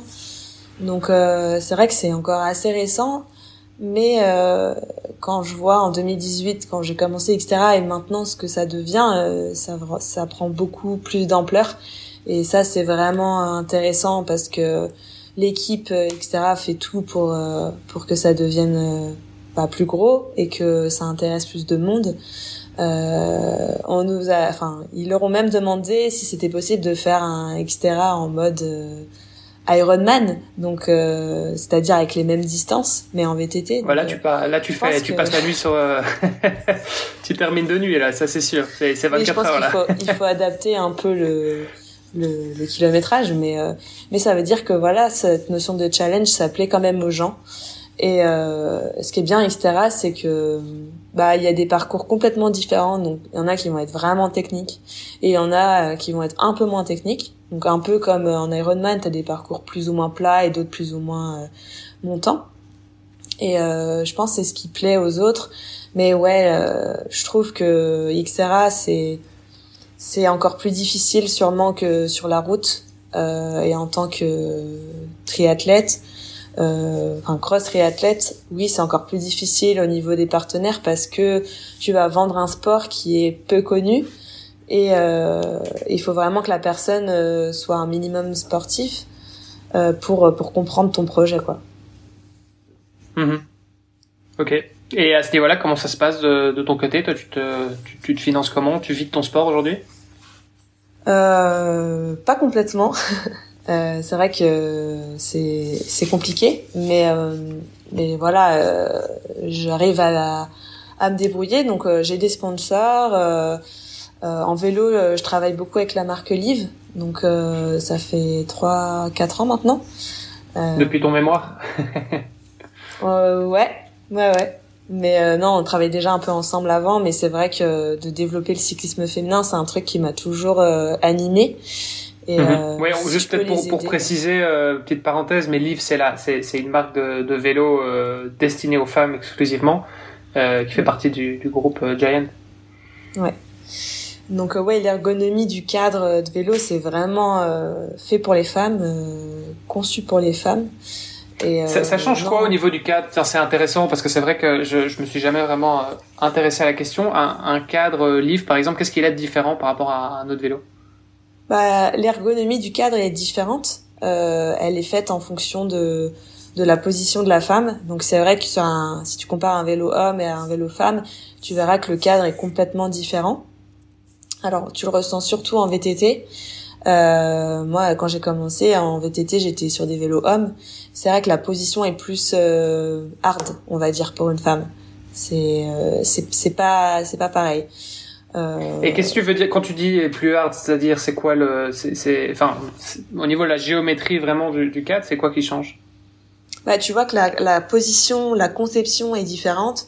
C'est-à-dire que ta position sur euh, ton guidon euh, va être euh, un peu plus sur l'avant et euh, tu vas pas forcément être au niveau de, de, tes hanches et de ton fessier plus à l'aise. mais après, encore une fois, ça dépend de ta position, ça dépend individuellement de la personne, comment elle est conçue, ça dépend de plein de choses. Euh, après, euh, j'ai couru sur des vélos hommes et ça m'a convenu aussi. C'est juste que c'est différent. Ok. Et parce que fondamentalement, c'est quoi les différences entre, enfin, entre la géométrie entre l'homme et la femme, euh, même au niveau du corps hein, Tu vois, je veux dire, pourquoi est-ce que, pourquoi est-ce qu'un vélo homme, par exemple, as plus le poids est, plus réparti sur l'avant, donc ça veut dire que euh, ton, ton cintre est un petit peu plus bas en général, t'es une position peut-être un petit peu plus agressive du coup. Pourquoi est-ce que pourquoi est-ce que la femme a besoin d'avoir euh, peut-être un centre un petit peu plus haut dans ce cas-là? C'est quoi les c'est quoi les explications derrière? Bah ça, je dirais que c'est vachement individuel parce que euh, la position d'une personne, ça va être euh, propre à ta position et à ton ressenti. Euh, c'est-à-dire que tu peux très bien faire une étude posturale, ils vont te dire euh, bon bah il faut vraiment que tu positionnes comme ça, c'est ta position idéale, mais si toi ton ressenti tu sens pas forcément bien, il va falloir que tu l'adaptes en fonction. Euh, les chiffres c'est bien, mais le ressenti euh, c'est c'est vraiment ton ressenti et c'est important si t'es pas bien sur le vélo, même si les chiffres disent que c'est ta position, euh, il faut que tu trouves un compromis quoi. Mmh.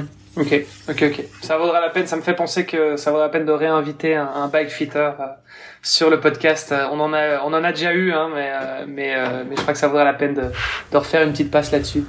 c'est vrai que c'est assez intéressant. Bah, toi, tu as peut-être des contacts justement, Alizé, sur des bike fitters féminins qui qui adaptent des vélos pour les femmes. Alors moi, j'avais fait mon ma position posturale la toute première chez La Pierre à Dijon au Labière Center. Et j'en avais refait une deuxième euh, au Giant à Dijon. Euh, et j'en avais refait une, plus pour le chrono, à Aix-en-Provence. Euh, ah, je me rappelle plus du prénom de la personne. À Aix-en-Provence, il a un magasin. je me rappelle plus du nom du magasin, mais très connu. qui a... on trouvera ça qui a fait passer euh, notamment Clément Mignon, Marjolaine Pierret euh, pour la position. Euh, Sébastien okay. s'appelle. D'accord, super. Euh, Ouais, il y a, y, y a, toujours un peu le, le, le, challenge évidemment d'expliquer euh, l'importance et, les, les, les, subtilités de l'étude posturale euh, en format audio évidemment, mais euh, on, on, verra, on essaiera de faire au mieux. Euh, mais donc du coup, on, on, en était au sponsor. Donc tu disais, il y, y avait Live pour le vélo. Ouais. en course à pied, je suis avec Oka. Euh, et euh, je travaille aussi avec euh, une jeune start-up qui s'appelle Triloop. Donc ils font des vêtements éco-responsables euh, qui sont vraiment très bien. Euh, donc voilà, je les aide aussi à, à, se développer, à faire des retours sur les produits et, euh, et je suis un peu dans la même optique qu'eux parce que c'est vrai qu'à l'heure d'aujourd'hui, euh, il faut vraiment qu'on fasse attention à, à notre planète. Donc je, je les aide aussi de ce côté-là et et je trouve que c'est aussi bien qu'on montre euh, l'exemple euh, en tant qu'athlète. Ouais, ouais, ouais, non, c'est une, euh, c'est des, c'est des jeunes entrepreneurs français, euh, enfin que je, que je connais bien, qui ont lancé aussi un podcast d'ailleurs euh, sur sur le triathlon aussi. Donc on se on se suit de près avec entre entre Oana et, et, et Triloop. Ok, mais et donc du coup, du coup tout ça, c'est des sponsors qui te qui te donnent du matériel ou bien tu as aussi des apports financiers, tu peux tu peux vivre de ça? Oui, j'ai des apports euh, financiers euh, avec les marques. Et euh, en plus, euh, en plus de mes sponsors, euh, pendant le Covid, j'ai passé une, une formation de préparatrice mentale. Et c'est quelque chose que j'aimerais vraiment développer en parallèle de mon sportif pro. Donc voilà, c'est c'est un projet qui prend du temps parce que c'est vrai que j'ai un travail à mi-temps aussi. Je suis conseillère de développement dans une fédération multisport à Chambéry. Euh, mais c'est vrai que sur le long terme, euh, j'aimerais vraiment me consacrer à la prépa mentale et euh, passer sur le vraiment prendre le temps sur le cross triathlon. Ok, et attends, parce que quand tu parles de, ton job à mi-temps, euh, c'est quoi exactement Conseillère de développement? Ouais, je suis en fait je m'occupe des des partenariats et euh, des clubs et des animateurs. Donc en fait, c'est une fédération euh, multisport. Donc c'est vraiment que loisir, c'est pas du tout compétitif. Et euh, moi, je suis là pour euh, pour aider les clubs quand ils ont besoin de moi pour faire des événements ou pour pour gérer les animateurs, pour les formations. Ok. Top. Voilà tes études en, en, école de commerce, tu crois que ça t'a, tu penses que ça, ça, t'a aidé un petit peu pour euh, pour les sponsors, pour euh, l'aspect peut-être un petit peu plus euh, financier? Euh, Ça m'a, moi personnellement, ça m'a aidé, mais ça m'a plus aidé sur le CV parce que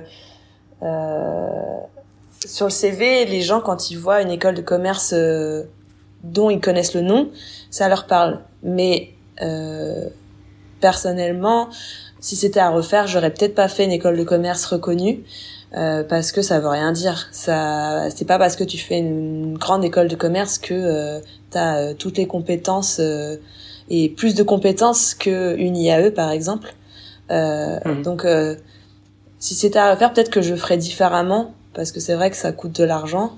Et, et au final, oui, c'est bien sûr ton CV, mais enfin voilà, c'est veux dire, les compétences que tu acquiers, euh, tu peux les acquérir aussi d'une autre manière. Oui, oui, oui. Oui, ok, je, vois ce que tu veux dire évidemment. Et bon, moi, c'est ce que j'ai toujours dit, hein, c'est que en général, sur ta première année, euh, sur ta première année de, de carrière, tu vois, ta première année de boulot, en général, t'apprends plus que sur tes 5 ans d'études. Euh, voilà, c'est vrai que c'est quand même souvent le cas, mais après, euh, bon, ça reste un réseau, on va dire, et, euh, une porte d'entrée aussi, donc c'est vrai que ça c'est. Voilà, ce qui est intéressant, c'est que par contre, euh, tu fais partie d'un réseau, et, mhm. et ça, ça t'ouvre des portes quand même, c'est sûr. Ok. Ok, ok. Euh... Mais donc c'est c'est quand même euh, voilà c'est quand même intéressant de voir qu'effectivement sur le, le plateau euh, élite euh, en triathlon et d'autant plus en Xterra il y en a quand même beaucoup qui ont un job à côté quoi. Ouais. Ou tout du moins à mi-temps et ouais. et qui ont besoin de ce petit laps de temps pour se lancer quoi. Ouais. Donc c'est quand même, euh, enfin c'est quand même une, c'est vraiment un fil rouge quoi qu'on retrouve. Euh, on a déjà beaucoup parlé, enfin chaque fois on le répète dans, tous les différents épisodes, mais bon voilà, c'est la réalité aussi de la, vie des, des, athlètes euh, en triathlon en tout cas. Donc voilà, contrairement contrairement au foot par exemple, c'est pas c'est pas pareil. bah il y a pas la même il y a pas la même visibilité, la même médiatisation. Voilà. Ok, formation en prépa mentale. T'as commencé ça quand? Euh, du coup, j'ai commencé l'année du Covid. Euh, j'ai fait euh, une prépa, enfin une formation de prépa mentale sur Internet. je me suis dit bah voilà, j'ai du temps, donc autant que ça serve. Et c'est vraiment quelque chose qui m'a toujours animé. C'est vrai que la préparation mentale et le mental, pas que dans le sport, même dans la vie de tous les jours. Enfin, moi, c'est ce qui m'a beaucoup aidé. Euh, donc euh, c'est un truc euh, c'est un truc que j'aime beaucoup et j'avais besoin de d'en savoir un peu plus sur tout ça. Et je me suis dit bah j'aimerais bien aider les autres. Et si ça peut m'aider aussi en même temps bah voilà c'est c'est tout bénef. Donc j'ai passé cette formation. Après à savoir que c'est pas parce que tu tu as fait une formation de préparatrice mentale que tu peux t'aider mentalement. Ça c'est c'est encore autre chose tu peux aider les mais autres. Attends, parce que souvent, la... ouais, mais c'est ça, parce que souvent la prépa mentale, alors oui, t'as probablement des outils, t'as accès à, enfin, tu comprends certaines choses, mais, mais j'ai l'impression que souvent, et c'est le même cas pour les coachs de manière générale, souvent le simple fait d'avoir une personne extérieure qui est peut-être pas forcément plus compétente que toi, mais le fait que ce soit une personne qui soit externe, elle va plus facilement pouvoir objectiver certaines choses, pouvoir voilà, elle aura ce regard externe que toi tu n'as pas et du coup bah c'est ça aussi la valeur ajoutée d'avoir un, coach, un préparateur mental ou autre quoi. Ouais. Ouais, complètement. Donc euh, ouais, vu que je suis plutôt euh, entourée de sportifs euh, et, euh, c'est en voyant en fait des fois des, jeunes sportifs avec euh, peu de confiance en eux et des problématiques euh, de ce genre que je me suis dit mais il faut que je fasse un truc, j'ai j'ai envie d'aller plus loin et d'en savoir un peu plus et du coup voilà, c'est ce qui m'a un peu amené à, à faire ça. Trop bien. Et quand tu dis une formation en ligne, c'est c'est quoi? C'est euh, c'est que ça vient d'une université? C'est un, un, espèce de grand gourou qui euh, qui vend ses masterclass en ligne? C'est euh, c'est quoi comme type de formation? C'est certifiant? du coup, c'était ouais, c'était un diplôme certifiant que j'ai passé en ligne. Et en fait, c'était en distanciel, mais par contre, tu avais des dossiers à rendre et tu devais en même temps suivre une ou deux personnes dans deux sports, un ou deux sportifs et, euh, et étudier sa problématique et l'aider dans, dans sa démarche. Donc c'était super intéressant euh, de pouvoir euh, aider des personnes comme ça et de en même temps toi de de d'entraîner un peu quoi parce que préparation mentale c'est comme un entraînement euh, mais mental quoi. Mmh. Non, c'est, c'est, hyper intéressant. Et, si je si j'ai envie de devenir euh, parce que euh, ça, c'est, tu dis, c'est certifiant. Donc ça, là aujourd'hui, tu as, tu, as le titre. Après, il y a peut-être pas y a pas d'accès à la profession préparateur mental. Euh, j'imagine, n'importe qui peut se dire préparateur mental aujourd'hui. Alors en fait, j'ai un diplôme de préparation mentale, mais bien sûr, moi, je l'ai passé en quatre mois. Il y en a qui font des, des, diplômes en deux ans. Bien sûr, ce que j'ai fait, ça remplace pas une école de préparation mentale. Euh, C'est pour ça que après, il faut comme il faut continuer de se documenter. Il faut lire des articles, lire des bouquins, euh, participer à des conférences. Euh, euh, c'est, c'est, on peut pas se dire en quatre mois euh, j'ai passé une formation et ça y est. Mais euh, ça m'a beaucoup apporté et je dirais avec mon expérience de sportive, euh, j'ai j'ai rempli des cases dans ma tête et ça m'a alerté sur différents points. Et je pense que c'est un plus aussi de d'être dans le sport parce que tu comprends un peu plus de choses quoi. Ouais, ben oui, bien sûr, oui. C'est vrai que enfin, si t'es préparateur mental sportif mais que t'as jamais fait de sport, j'imagine que c'est c'est plus compliqué ou en tout cas t'as moins de crédibilité, quoi. Ouais, peut-être. Et du coup, ça veut dire que tu, tu exerces aujourd'hui comme préparatrice mentale ou bien ça reste un truc, une passion euh, que t'as sur le côté? Euh, En fait, je me suis je me suis pas trouvé légitime de commencer tout de suite euh, en ayant juste un diplôme euh, en le faisant quatre mois. Donc euh, j'ai déjà euh, commencé à lire des livres à côté, à me documenter et c'est quelque chose que je suis en train de mettre en place, de me créer un site internet, de me créer un réseau. Euh, et puis ça m'arrive bah, d'aider des personnes de mon entourage parce que je sens qu'elles en ont besoin et ça m'entraîne aussi en même temps et je suis ouverte en disant bah voilà si jamais euh, tu trouves que il faut augmenter enfin améliorer certaines choses n'hésite pas à me dire euh. donc euh, non non c'est j'ai déjà entraîné des, des personnes et le fait d'être sportive en etc ça m'a ramené des personnes cette année des personnes qui m'ont demandé des fois des personnes en anglais donc il a fallu aussi que je, je, prépare ma séance parce que c'est vrai qu'en anglais et en français c'est différent. Il faut trouver les bons mots clés et il faut que l'athlète il comprenne vraiment ce que tu veux lui transmettre. Donc euh... oui, j'imagine c'est un peu plus complexe que euh, je sais pas peut-être de, la, de la nutrition où euh, en fait euh, tu dis bah x grammes c'est x grammes et c'est facile tu vois alors que prépa mental il y a quand même je pense un peu plus de subtilité quoi quand tu vas voir ton psy tu t'attends à ce que qu'il soit assez pointu sur le, le vocabulaire utilisé quoi. Ouais, ouais, tout à fait. Et, euh, et en fait, j'ai aussi remarqué que avoir une personne en visio et voir une personne dans son sport, et eh ben, la personne est complètement différente. Donc, c'est aussi intéressant d'aller voir la personne pratiquer son sport parce que c'est là que tu te rends vraiment compte de, du comportement de, de l'athlète, quoi. C'est, donc ça prend aussi du temps de, d'aller rencontrer l'athlète et d'aller voir son sport, quoi. Et donc, tu coaches des athlètes euh, sur Xterra? Euh, ça m'est arrivé, ouais, de, de travailler avec un athlète euh, Xterra, donc euh, du coup en anglais. Euh, donc là, c'était un peu plus facile pour moi parce que je pouvais plus facilement voir son comportement en entraînement et en compétition, quoi. Ok. Et, et en général, ces demandes, c'est euh, c'est des athlètes euh, élites ou bien c'est juste des amateurs qui se disent euh, j'ai besoin de faire de la prépa mentale? Euh, Bah j'ai eu de tout.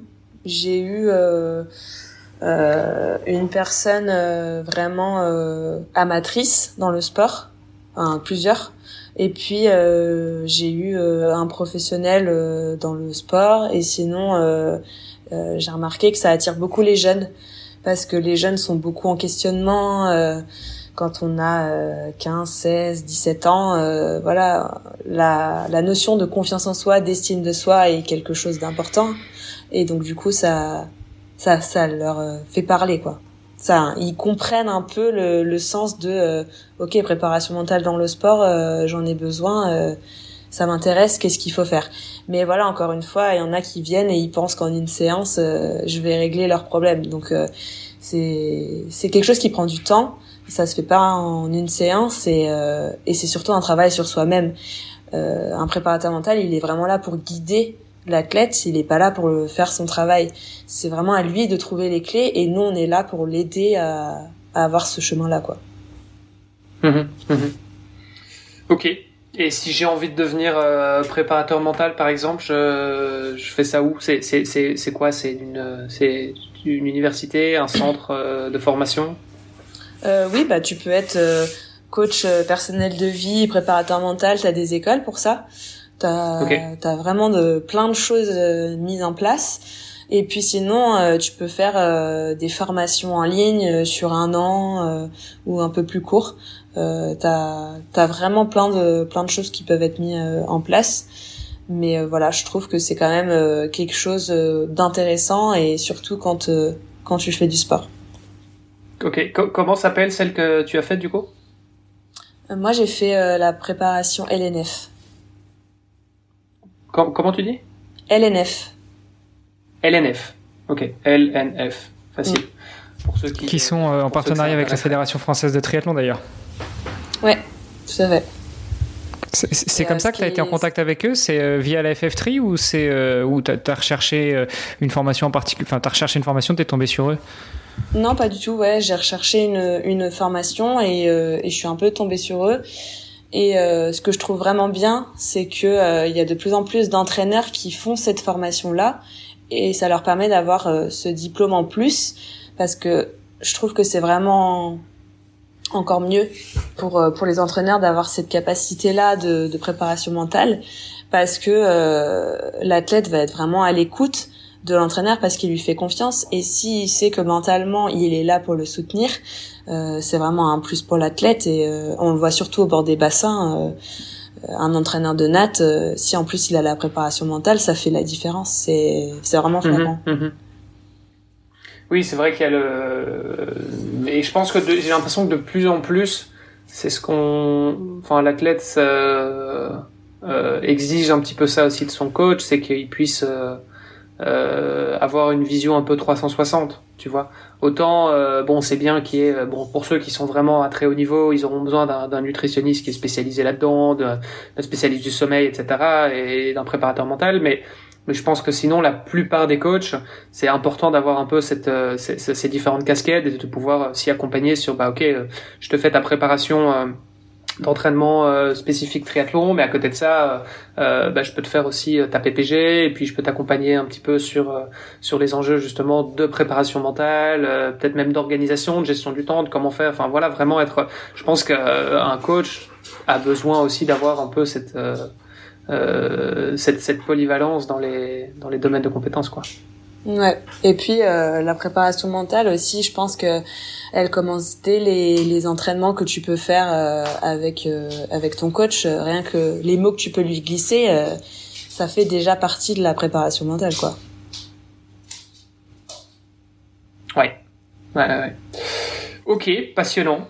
Euh, on en était resté à 2020. Il s'est passé quoi ces deux dernières années du coup? Euh, Du coup, fin 2020, je suis partie emménager à Aix-les-Bains. ok. Donc, euh, je suis restée euh, un an à Aix-les-Bains. Donc, euh, j'ai j'ai continué euh, le Xterra euh, et euh, en 2021 euh, une année compliquée pour moi parce que j'ai fait un surentraînement euh, donc ça a été une période assez compliquée.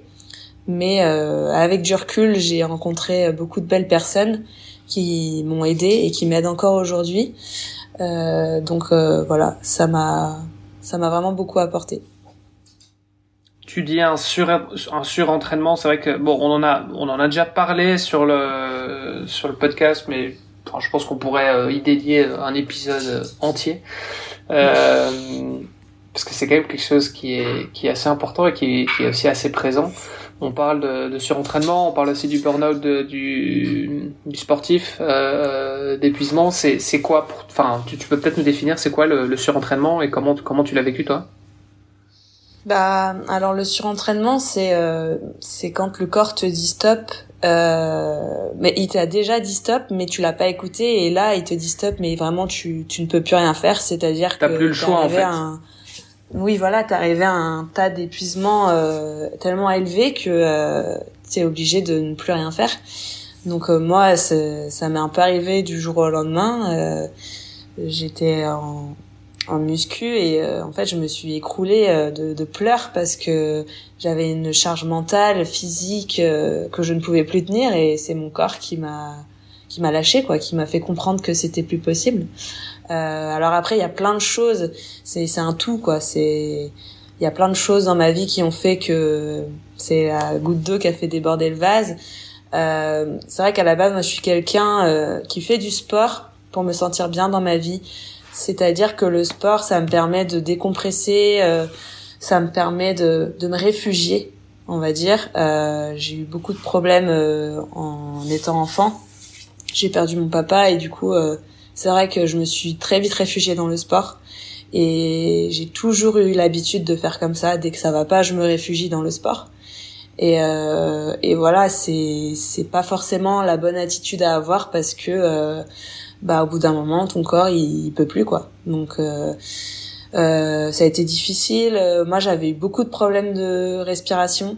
Euh, c'est-à-dire que rien que d'aller faire des courses c'était euh, c'était l'enfer quoi. J'avais l'impression d'avoir fait le sport de la journée.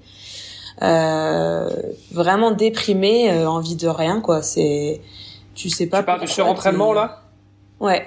Donc, donc, euh, ok, donc, tu parles pas de, de, de, il y a très longtemps. Euh, non, non, là, non, tu parles de, tu, tu, parles de 2021. tu, ok, donc t'as as eu ce, ce, ce burn-out.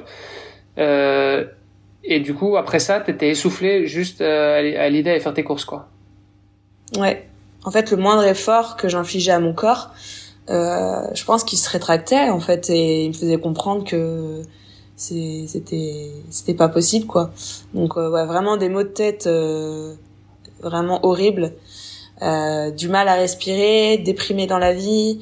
Euh, et puis bah, pas savoir quoi faire. Euh, j'étais vraiment à deux doigts de revendre mes vélos parce que quand je les voyais dans mon garage ça me dégoûtait quoi. C'était hmm. j'étais vraiment arrivé à un point de j'aimais tellement euh, faire ce que je faisais que ça m'en a dégoûté. Et euh, ça c'est difficile dans la tête de se dire euh, de, de se dire que ce qu'on a aimé on, l'aime plus et on, on sait pas pourquoi ça nous arrive comme ça quoi. C'est comme trop manger de Nutella au bout d'un moment ça nous dégoûte. Bah là c'était exactement pareil. Mais ça a duré deux mois. Et donc ouais t'as été comme ça pendant deux mois et, et T'as consulté, t'as été voir, euh, j'imagine, t'as été voir un médecin. Enfin, tu t'es, tu tu as compris ce qui se passait au début? Non, au début, j'ai pas du tout compris. Je, j'ai fait plein de tests euh, Covid. Je pensais que j'avais le Covid. Euh, après, euh, j'ai fait des tests au niveau du cerveau. j'ai fait des tests cardiaques. j'ai fait tous les tests possibles et inimaginables. Et en fait, j'ai été voir un médecin, enfin un un chirurgien à l'hôpital qui m'a fait des tests sur un vélo et il me dit mais en fait euh, tout va bien, votre cœur va bien euh, et là il m'a dit mais en fait vous êtes en surentraînement quoi, c'est c'est ça quoi. Et en fait euh, je pense que je voulais juste pas m'avouer à moi-même que j'étais en surentraînement, je cherchais tous les les autres solutions possibles mais je voulais pas ça quoi. Oui, c'est ça. En fait, tu veux une explication. Tu veux. en fait, c'est un virus, c'est un truc. Enfin, tu vois, tu veux une explication, un truc. Euh, euh, facile entre guillemets où tu te dis bon bah ok dans deux semaines ça ira mieux ou euh, euh, bon au pire des cas je prends des je prends un ou deux médocs et, voilà même si bon moi je suis pas très médoc mais mais tu vois parfois t'as, tu vois tu, tu, te dis ok en fait il y a il y a il y a un problème il y a une maladie bon bah ok il y a il y a il y a une solution pour que je guérisse de ça mais c'est tu te dis pas en fait non c'est moi c'est moi qui me suis créé ça tout seul quoi ouais ouais ouais complètement et et le truc, c'est que tu, tu sais pas, tu sais pas comment faire, quoi. C'est, c'est, voilà, c'est comme ça. Donc, euh, après, faut, faut être aidé, faut être suivi parce que, euh, euh, moi, j'avais quand même envie de continuer, mais, euh, continuer déjà, euh, juste pour ma santé. Euh, j'étais plus dans l'optique de faire de la compétition déjà. Ok, mais t'as continué à faire un peu de sport, mais cool, quoi. Ouais, donc j'ai fait vraiment deux mois sans rien. Euh, Sans rien du tout. Non, j'ai été marcher, euh, j'ai fait des randonnées, mais j'ai pas. Des fois, ça m'arrivait, j'allais nager et puis au bout de 500 mètres, euh, je sortais de la piscine parce que je me disais mais mais qu'est-ce que je fais là? Enfin, ça me saoule, j'aime pas. J'étais vraiment dégoûtée, donc je me suis vraiment pas forcée et j'ai repris au fur et à mesure. Le but c'était vraiment de reprendre du plaisir. Je, je suis retournée à mes bases en fait. Pourquoi je fais du sport? Bah parce que j'aime ça, ça me procure des sensations. Euh, donc euh, voilà, c'était reprendre goût euh, bah, presque à la vie quoi. donc ouais, j'ai recommencé progressivement. Ok. J'imagine que t'as, t'as, je t'ai pas posé la question, mais t'as un coach qui te suit? Ouais, bah du coup j'ai arrêté de travailler avec le coach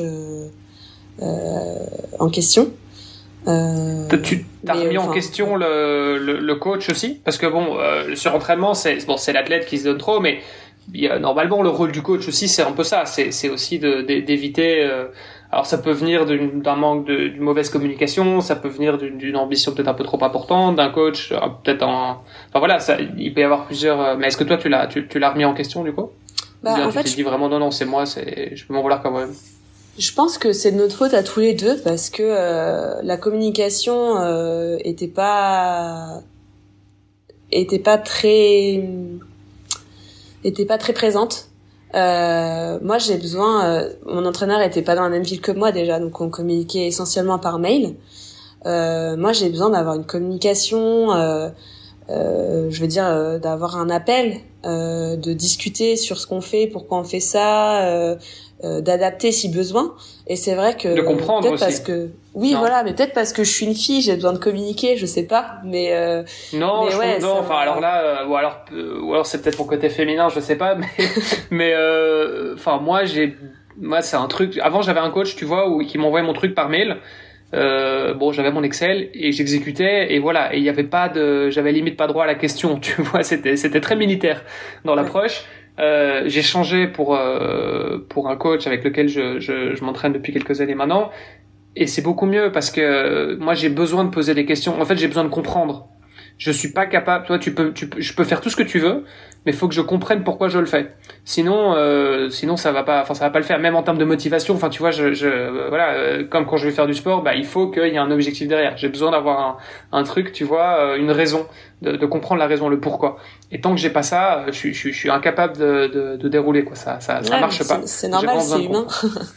voilà, mais donc je pense pas que ce soit féminin. Je pense que c'est humain euh, au sens large.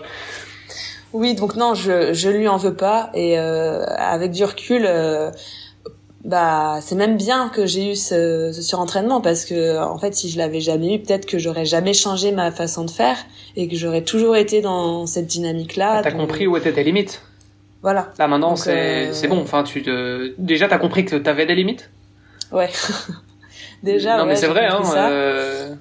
Mais euh, surtout que ouais maintenant euh, le corps il se rappelle on va dire que le corps se rappelle.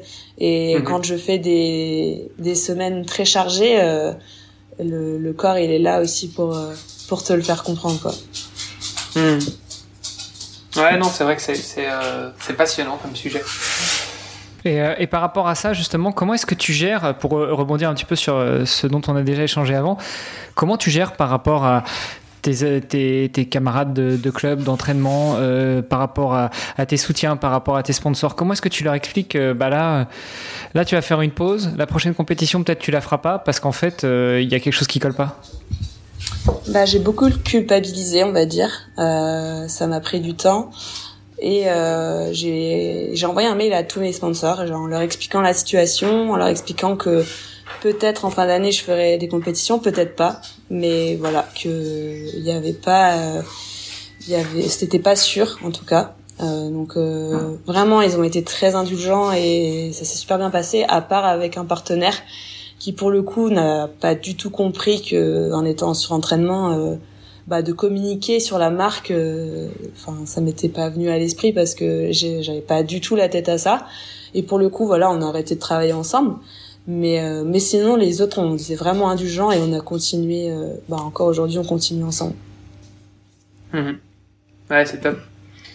Et il y a. Euh, T'as fait face à une. à de l'incompréhension, du coup, bah, apparemment vis-à-vis du. Enfin, avec un de tes sponsors en tout cas, mais. potentiellement avec d'autres personnes, tu vois, parce que souvent, je pense que dans la tête des gens, le burn-out, c'est un truc, euh, c'est psychologique, tu vois. C'est euh, en fait, bah ouais, bah c'est dans la tête. Et euh, bah si t'es fort dans la tête, si tu fais de la prépa mentale, tu feras pas de burn-out. Euh, alors que non, enfin le burn-out c'est c'est physique quoi. Comme tu disais, c'est ton corps qui lâche, c'est c'est physique. Ouais non c'est, il y en a pour qui c'est plus le mental. Mais moi, c'est vraiment le physique a lâché avant le mental. Euh, c'est que des fois, j'étais. Mais c'est ça, en fait. Ce, que je veux dire, je, pense que le, le, alors le mental peut potentiellement lâcher avant, et donc te dire, en fait, je suis un peu déprimé, je suis un peu dégoûté, j'ai plus envie, tu vois, ça, tu le sens. Mais quand, à partir du moment où tu es un peu fort mentalement, et c'est souvent le cas des athlètes ou euh, sais, des gens qui sont assez ambitieux euh, dans, dans leur vie professionnelle, qui veulent, qui veulent monter les échelons assez rapidement. Enfin, des gens qui ont ce mental important, qui ont une grande confiance en soi, euh, en eux. Bah, du coup, ils vont aller encore un peu plus loin et donc ils vont user encore un peu le corps. Et, et en fait, le burn-out va devenir physique parce que, bah, ok, le mental a pas pigé. Bon, bah, en fait, c'est le corps qui va craquer, quoi. Ouais, tout à fait. Et du coup, je me suis beaucoup documentée sur cette période-là parce que euh, j'ai lu que euh, il y avait beaucoup de sports, dont notamment la natation, où il y avait beaucoup de burn-out parce qu'en fait, c'est un sport porté. Donc, euh, avant de te blesser, bah, c'est déjà la tête qui lâche. Et quand ça lâche, c'est ça devient un surentraînement avant d'avoir une blessure. En fait, quand tu fais un sport qui est non porté, c'est déjà ton corps qui t'indique que tu vas trop loin avant euh, de donner un signe euh, mentalement. Et euh, ce qui n'est pas forcément le cas pour pour des sports portés. Mmh. Ouais, c'est vrai. C'est c'est ouais, c'est intéressant. C'est vrai que je l'avais je l'avais pas vu de cette manière-là. Ok, hyper intéressant. Mais du coup, le triathlète, c'est toujours un peu, c'est toujours un petit coup de poker parce que tu sais pas, tu sais pas quel sport va te faire, va te faire craquer. Mais bon, c'est c'est c'est un ensemble. Et ah, le triathlète, je dirais que il doit être euh, il doit être équilibré quoi. C'est mentalement il faut que ça aille bien dans la tête parce que il y a trois disciplines à enchaîner euh, mais encore une fois euh, on fait jamais la même chose donc euh, ça permet quand même au cerveau de de pas avoir cette redondance là quoi. Hmm. ouais et, et, et, je pense que ouais du coup effectivement pour le triathlète tu peux enfin ça peut être les deux ça peut être l'un et l'autre mais enfin tu vois moi je pense que j'ai j'ai connu les deux. Alors probablement pas à la même intensité que toi, mais euh, j'ai eu des blessures et parfois, tu vois, c'est alors bon, évidemment, souvent, on, peut avoir tendance à penser que la blessure, ça va être euh, euh une blessure d'usure entre guillemets. Tu vois, mais ça peut aussi être des chutes. Enfin, moi, j'ai fait une, j'ai fait une mauvaise chute à vélo, pareil en 2021, où je me suis quand même fait bien mal et j'ai eu deux mois complètement à l'arrêt. Et il y a plusieurs personnes autour de moi qui m'ont dit bah ouais bah en fait euh, enfin c'est normal quoi. C'est c'est le c'est c'est le destin enfin c'est le c'est la vie qui t'a donné euh, tu vois qui t'a envoyé un message. Mm. euh, bon moi j'ai un peu du mal parce que je suis assez euh, assez cartésien et tu vois assez pragmatique. J'ai bah non non c'est pas pour ça c'est parce que il y a quelqu'un qui a traversé au mauvais moment et c'est juste ça tu vois.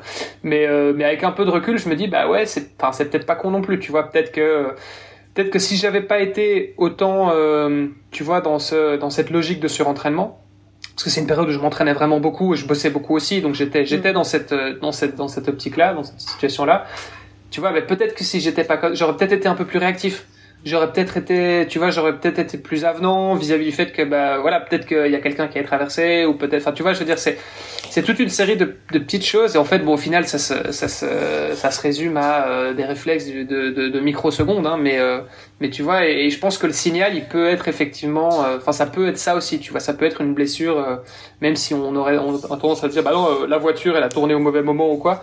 Ouais, mais bon, peut-être que si t'avais pas, t'avais pas cet état général de, un peu de, de, de surentraînement, ça t'arriverait pas, quoi. Et euh, j'ai l'impression que ça m'arrive. En fait, j'ai l'impression que ça m'arrive à chaque fois les blessures, que ce soit à cause d'un accident, à cause de quelqu'un d'autre, euh, ou à cause de moi-même. À chaque fois, ça arrive dans des phases où je suis un peu dans cette, euh, tu vois, des, des, périodes comme ça, un peu de, de, de, de surentraînement. Quoi. Ok. Ouais, c'est bah c'est c'est souvent le cas. ouais. Ouais. Et, et, en même temps, le côté un peu dégoûté, euh, ça, je, je, je, le vois bien et je, enfin, je l'ai connu aussi, tu vois. Moi, j'adore le vélo. Euh, pour moi, c'est un bonheur de, de, rouler à vélo. Euh, bah là, j'ai une grosse phase un peu longue, tu vois, avec un Ironman qui s'est décalé à chaque fois, etc. Et donc c'est vrai que ça a été un peu long. Et, et là, en ce moment, bah clairement, je, je lève le pied, quoi, tu vois, et j'ai limite, enfin, plus trop envie. Enfin, ça me titille, tu vois, mais euh, mais j'ai plus le, le, même truc qu'avant. Mais je, je, suis sûr que ça va revenir. Hein, mais ouais, ça va revenir. mais euh, mais bref, je, je vois tout à fait ce que tu veux dire. Bah donc lève le pied au lieu de tourner les jambes. Ouais, exactement. ce qui n'est pas forcément à vélo. Euh, ok, donc 2021 euh, sur entraînement. Ta saison 2022, c'est passé comment? Euh, Bah super bien. Euh, on est parti sur euh, des bases euh, en se disant bon bah cette année on va on va construire les bases. Donc on va faire ce qu'il faut pour pas se blesser. C'était l'objectif premier.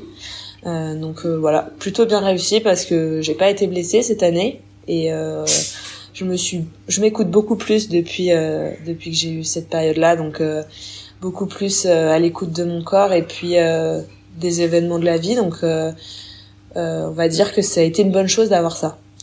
Ça a été un mal pour un bien. Ok, super. Et t'as eu des, t'as fait quoi comme euh, comme comme course du coup cette année? J'imagine là c'est fini, là t'es, t'es c'est bon, t'es en fin de saison là, t'es, tu peux aussi lever un peu le pied? Ouais, ouais ouais. Euh, j'ai fait l'Xter à Grèce, j'ai fait euh, championnat d'Europe, championnat du monde.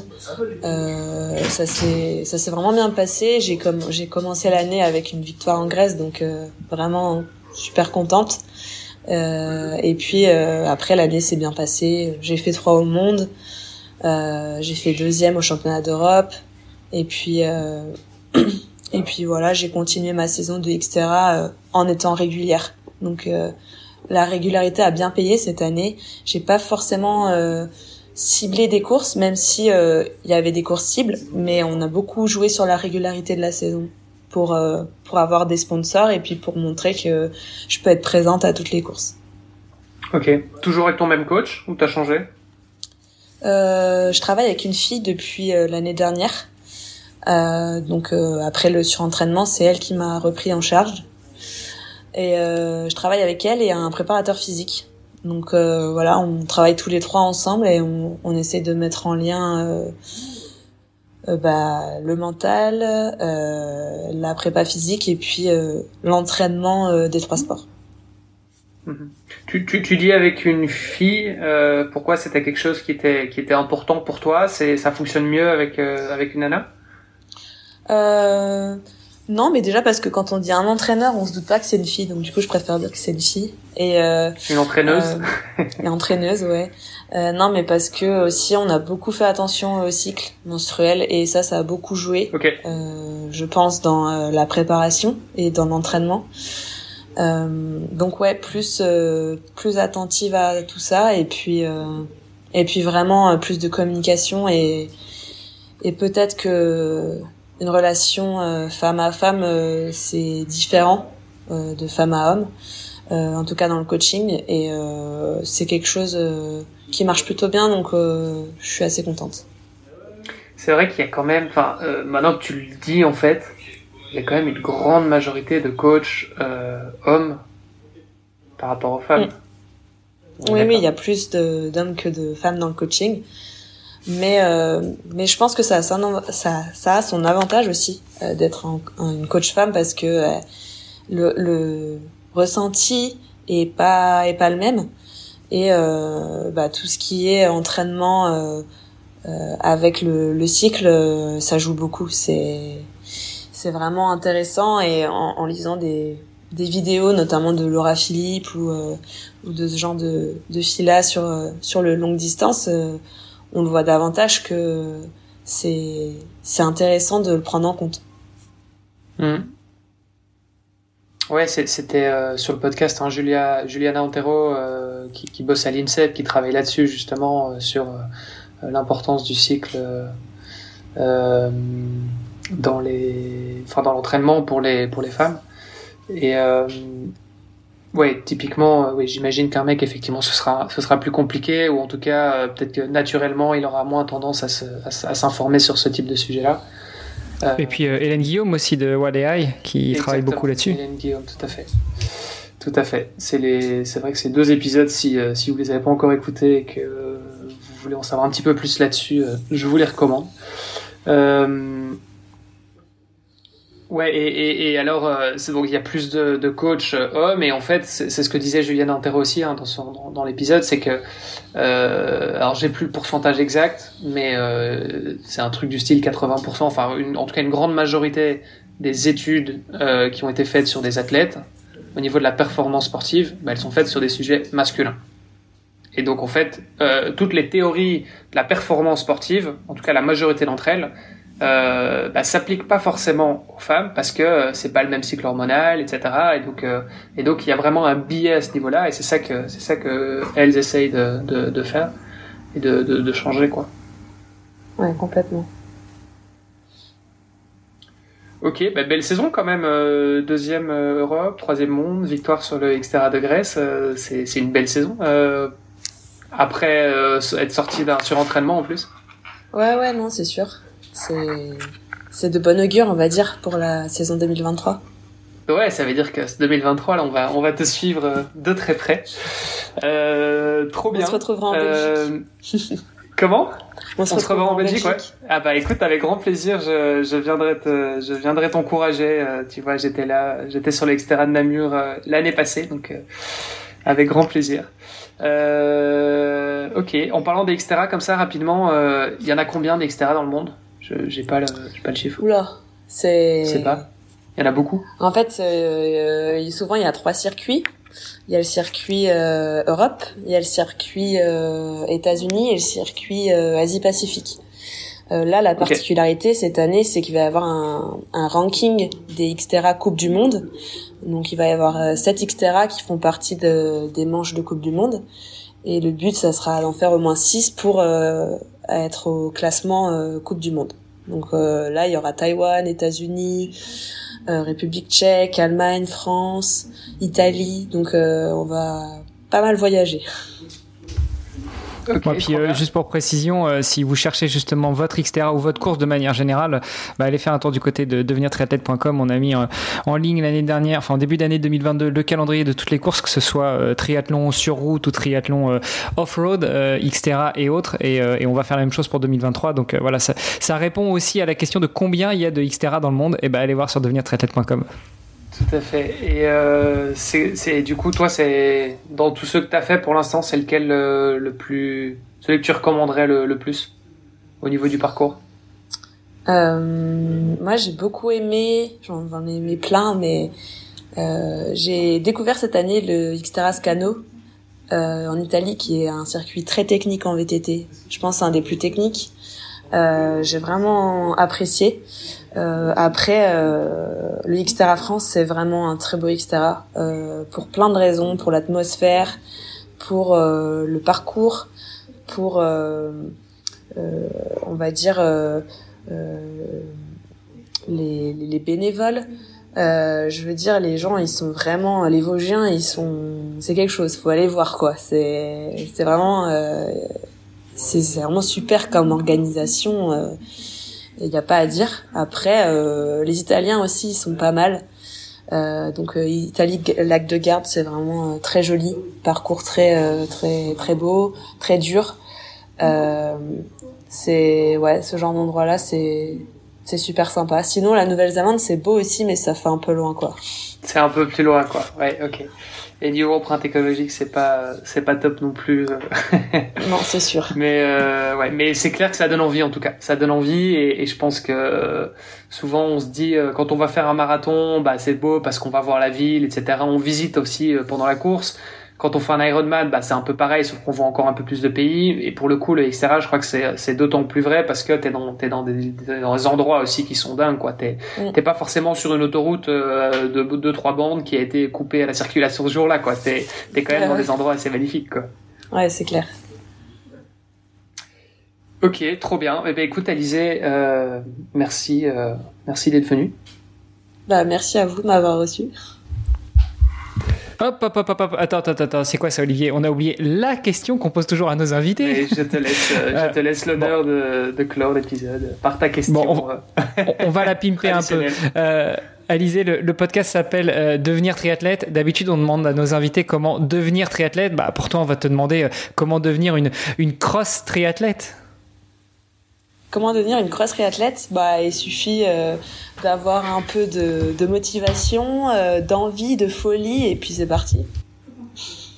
Motivation, envie, folie. Ok, top. trois termes pour définir le triathlon, c'est pas mal. Moi, j'aime bien. Euh, où est-ce qu'on te suit, Alizé, si, si, on veut en savoir plus sur toi, si on veut suivre un petit peu ton actualité, et puis si on veut venir te soutenir sur les courses? Euh, bah, sur ma page Instagram et Facebook, c'est Alice et Patiès. Et euh, sinon, sur les circuits, etc., euh, je serai euh, sûrement là sur pas mal de courses. Trop bien. Patiès avec un accent, du coup, on l'a compris.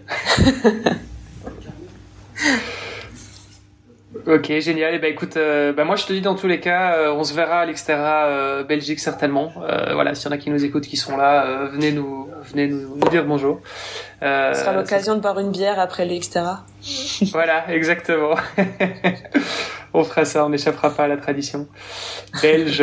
merci à toi et bah, bon, bonne préparation hivernale du coup pour pour la saison prochaine. Et nous, on se retrouve la semaine prochaine. Salut à tous. Yes, salut, ciao. Merci d'avoir écouté cet épisode jusqu'au bout. N'oubliez pas de rejoindre notre groupe Facebook pour discuter avec les invités, commenter et poser vos questions. Et Olivier et moi, nous vous répondrons dans un prochain épisode. À la semaine prochaine. Salut les sportifs.